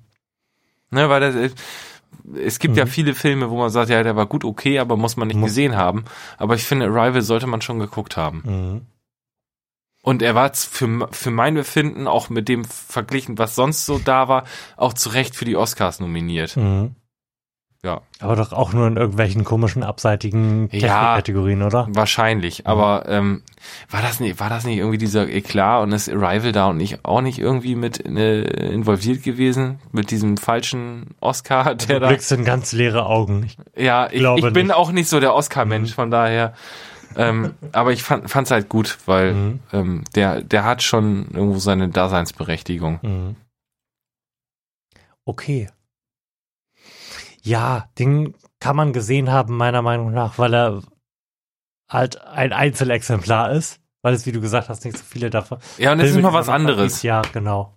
Also wer intelligente Science Fiction mag, sollte ihn sich angucken, meiner Meinung nach, aber halt nicht, weil es so ein besonders geiler Film ist, sondern weil es so wenig intelligente Science Fiction gibt. Richtig. Weil sonst ist Science Fiction mittlerweile nur noch äh, ja sowas wie Stargate. Mhm. Ähm, ohne das jetzt negativ zu meinen Star Wars, Star Trek Mhm. äh, und wie sie alle heißen. Ähm, Filme, in denen halt viele Sachen explodieren. genau, das ist Mhm. halt äh, Frontal-Sci-Fi. Mhm. So, und Das finde ich sehr schön, ja. so, Mhm. ich, ich finde, Arrival hat, hat so ein bisschen was von. Ja, nee, den, den Vergleich kann ich nicht bringen. Nein, streich das. Den Ver Okay. ich, ich wollte gerade äh, ein, ein Hauch Akte X in Arrival Mhm. bringen, aber das ist, das ist doch Nein, das zu ist nicht abwegig. wirklich treffend, ja. Das ist zu abwegig.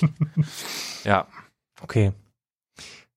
Wollen wir weiter fortschreiten? Ja, bitte. Und, äh, noch den obligatorischen Block der Netflix und sonstigen Serien- oder Filmempfehlungen reinkloppen. Gerne. Na, was hast gesehen? Ich habe auf Netflix relativ viel gesehen Mhm. und ich habe ja auch äh, schon mal vorgehorcht, ob mal schon über Stranger Things gesprochen wurde. Mhm. Ähm, Hast du Stranger Things gerade erst gesehen? das ist noch nicht so lange her. Ach, cool. Ich habe das ja damals gesehen, als es gerade ganz frisch war.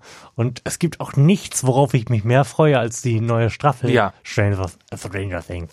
Ja. Äh, ich glaube, die soll irgendwie im Herbst oder sowas, glaube ich, schon Halloween. kommen. Ne? Ja, richtig gut. Also äh, Stranger Things ist für mich so eine so, so, so ein Kindheitsding, weil das ist halt Mhm. 80er Jahre äh, Pac-Man mit Akte X und äh, noch ein bisschen abgedrehter, Mhm. äh, ein bisschen mehr Psychocharakter. Äh, super tolle Serie. Also die die habe ich auch verschlungen. Also ich habe dann Mhm. Ja, mit, mit ja. meiner Frau auf der Couch gesessen und es war dann irgendwie schon unter der Woche äh, halb zwölf und ich hab gesagt, nein, wir können nicht ins Bett, wir müssen jetzt noch eine Folge gucken. Mhm. Die habe ich in mich aufgesogen, weil ich weil ich die einfach so gut fand. Äh, Man, man hat ja nicht mehr häufig Serien, wo man wo man dann auch wirklich sagt, die, die, gucke ich jetzt von A bis Z einfach zu Ende. Mhm. Ich glaube, wenn es jetzt noch sechs, sieben Staffeln gegeben hätte, dann wäre ich wahrscheinlich irgendwann nicht mehr zur Arbeit gegangen, weil ich, ich hätte einfach wissen wollen, wie es weitergeht. Aber ich freue mich halt unglaublich. Ähm, das ist ja gerade bei Netflix so das Ding. Die bringen unglaublich viele äh, Serien raus. Ähm, und man weiß halt einfach nicht, ob sie weitergehen. Ne? Weil, Mhm. weil das sind immer so, so ein Einstaffler. Und f- bei, bei Stranger Things freut mich das einfach unglaublich. Weil das ist von den Netflix-Serien, die, die ich da so gesehen habe, mit die beste. Mhm. Ne? Gut, Jessica Jones fand ich auch gut, aber das war jetzt nichts, wo ich gesagt habe, boah, da freue ich mich jetzt unbedingt auf eine zweite Staffel oder sowas. Mhm. Okay. Ähm, was wir gerade durchgesuchtet haben, ist The Fall. Was eine BBC-Serie ist, die aber auch auf Netflix greifbar ist, wenn mich nicht alles täuscht. Sagt mir gar nichts. Ja, hat's uns vorher auch nicht. Wir haben es auch tatsächlich nur, und das ist das erste Mal, dass mir das passiert, nämlich, dass ich, weil ich da einen Schauspieler oder in diesem Fall eine Schauspielerin sehe, angeklickt haben. Ähm, da spielt Gillian Anderson mit. Und darum haben wir das halt einfach mal angeklickt und ist eine sehr, sehr gute Serie. Ist eine, ich würde sagen, eine Thriller-Serie, wo Gillian Anderson eine Ermittlerin bei der Belfaster Polizei spielt, die halt auf der Suche nach einem Serienmörder ist. Der USP dieser Serie ist, dass du quasi in 50-50 zeitlichen Montagen nebeneinander von Anfang an mitbekommst, was der Serienmörder so tut. Also du weißt von Anfang an, wer das ist, was der so macht und die Ermittlungen dazu. Und also ich würde jetzt nicht sagen, dass das irgendwie eine besonders kreative Serie ist. Es ist eine ganz, ganz interessante Herangehensweise, aber es ist einfach sehr, sehr gut gemacht. Du kannst ja bei Filmen oder Serien entweder was, was ganz Neues machen und darum ist das spannend oder was, was es schon sehr oft gab, aber das sehr, sehr gut und das ist halt Letzteres. Da haben wir dann auch äh, geschaut, wo wir dann die dritte Staffel jetzt noch schnell herbekommen und haben uns die dann irgendwo, keine Ahnung mehr, für Geld besorgt. Aber sehr, sehr empfehlenswert. Haben wir auch durchgesuchtet. Werde ich definitiv mal reingucken, weil das, das ist so mein kleines Netflix-Problem. Ne? Da hast du eine Serie gefunden, die du gut findest, guckst sie zu, zu Ende durch und dann guckst du erstmal wieder bei Netflix, was, was finde ich denn da so, was zu mir passt. Mhm. Äh, und das dauert halt dann auch wirklich immer so ein bisschen. Also bei mir persönlich zumindest. Maike guckt ja alles auf Netflix, meine Frau. Die, äh, die suchtet Netflix bis von morgens bis abends, äh, wenn sie könnte. Mhm. Aber ähm, bei mir gibt's da wenig. Bei mir ist das immer so meistens der Effekt, ich rauch eine, stehe mit äh, so so halb in der Küche auf der Terrasse und guck, was was Maike so da auf dem auf dem Fernseher das, Mhm. daher zaubert. Und dann irgendwann bleibe ich hängen und dann Mhm. äh, gucke ich mit.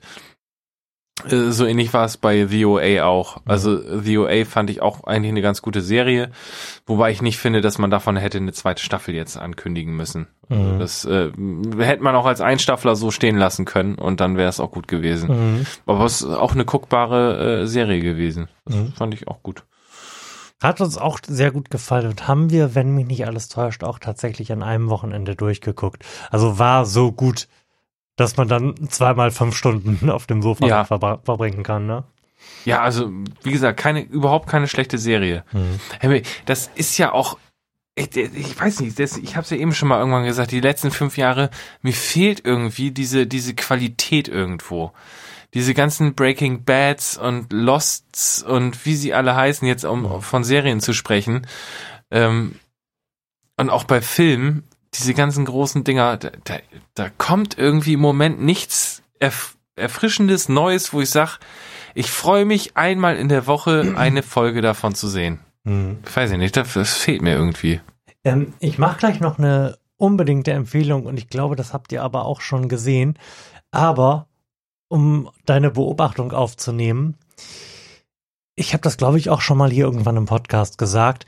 Ich habe das Gefühl, dass die ganzen Leute, die Serien machen, sei es jetzt halt Netflix oder Amazon oder wer auch HBO, AMC, ich habe das Gefühl, dass die sich alle darauf ausruhen, jetzt herausgefunden zu haben, wie man Serien macht, die die Netflix-Generation sehen möchte.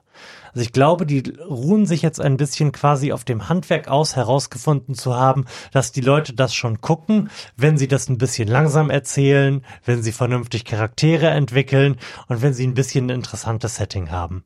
Darüber wird aber meiner Meinung nach vergessen, auch interessante Geschichten zu erzählen. Und man merkt das immer nicht so, wenn man in so einer Serie drin ist, die diese ganzen Tropes aufweist, die einen so, so catchen. Dann merkt man dann irgendwann erst zu, zum Ende der ersten Staffel, dass die, dass du jetzt zwar vielleicht einen Haufen netter Charaktere kennengelernt hast und das auch alles sehr, sehr gut aussieht, aber dieses, man dir eigentlich nichts erzählt hat. Ja, ja. Mir, mir geben auch diese, diese Folge der Woche Dinger überhaupt nichts mehr. Das mein, ich meine genau das Gegenteil. Ich meine Serien, die halt wirklich einen durchgehenden Plot haben, aber der ist halt meistens einfach nicht relevant.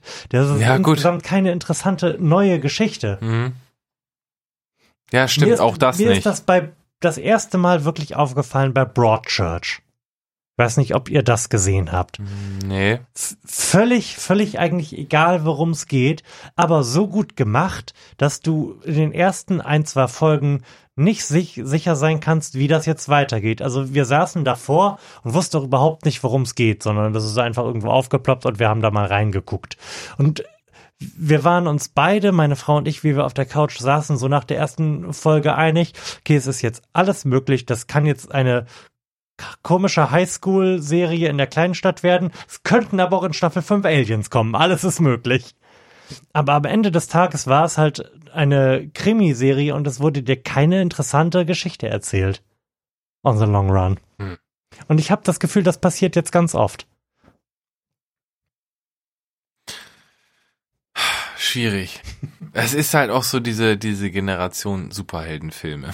Es ist, äh, da wird, wird irgendwo, ich, ich gebe dir ein Stück weit recht, da wird irgendwo ein, ein, ja, so ein, so ein Rezept gefunden, wo alle irgendwie drauf anspringen Mhm. und das wird so lange ausgeschlachtet, bis es nicht mehr funktioniert und fruchtet. Genau. Ne? Und, und dann macht man sich Gedanken und ja, aber das ist ja irgendwo auch ein Stück weit menschlich, ne? Der Mensch ist von Natur aus voll und träge und versucht alles äh, so weit so weit auszu, auszuschlachten, äh, wie er damit Geld verdienen kann. Ne? Das, weiß nicht, ob man den jetzt auch da irgendwie einen Vorwurf machen kann. Ich, du würdest es wahrscheinlich nicht anders machen. Nee, wahrscheinlich würde ich das nicht, aber du hast ja den Vorwurf vorhin gemacht, dass du irgendwie Qualität vermisst. Ja, Und Ich natürlich. das nur so aus meiner Ich bin ja- ich bin ja auch der Men- elaborieren, was ich vermisse. Ich bin ja auch der Mensch, der, der nach 40 Stunden Arbeit in der Woche äh, zu Hause sitzt und unterhalten werden will. Ne? Und sich nicht da hinsetzt. zwar gut. Ja, genau. Und sich da nicht hinsetzt und, keine Ahnung, zweieinhalb Stunden am Abend äh, irgendetwas guckt, wo er danach sagt, oh, war das langweilig. Mhm. So, das brauche ich nicht.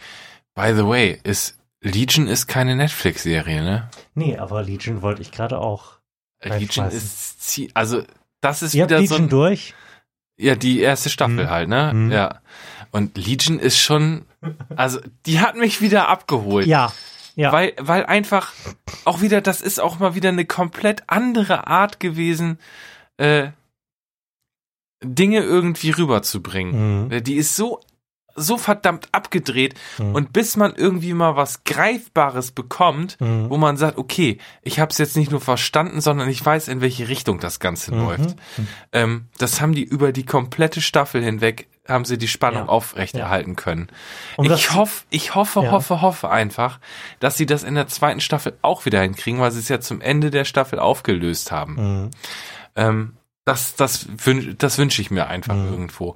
Aber wenn sie das hinkriegen, dann kann das richtig groß werden. Um das zu sagen, Legion ist eine Superheldenserie, von der man aber auch am Anfang nicht unbedingt weiß und merkt, dass es eine Superheldenserie ist.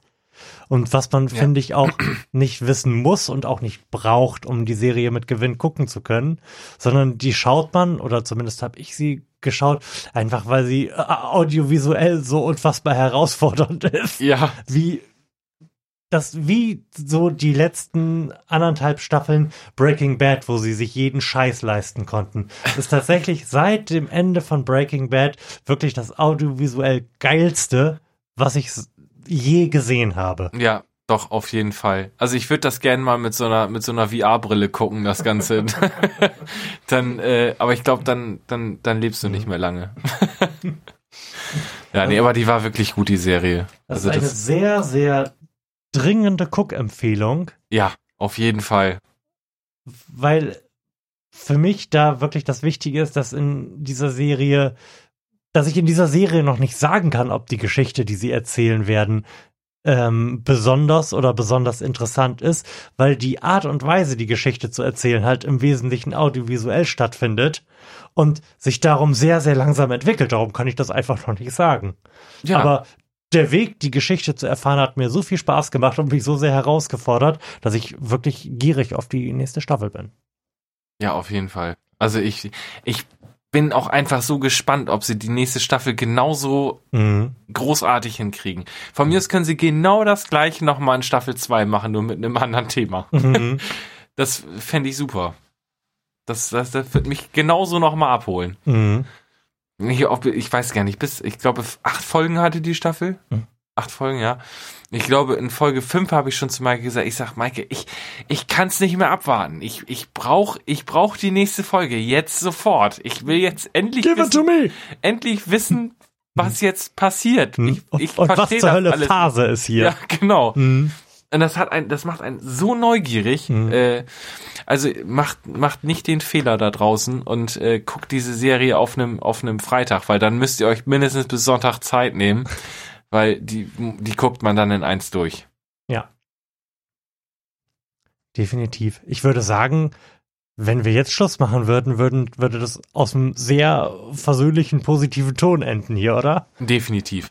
Oder hast du noch was, was du dringend loswerden musst, Herr Schröder? Nee, ich bin ja sowieso so ein Pessimist, von daher kann es nicht, kann's nicht besser werden. Okay, dann möchte ich mich bedanken, dass du hier gewesen bist. ja, sehr gerne. Sehr cool. Gerne irgendwann mal wieder. Und euch da draußen danken wir für die Aufmerksamkeit. Bis dann. Tschüssi.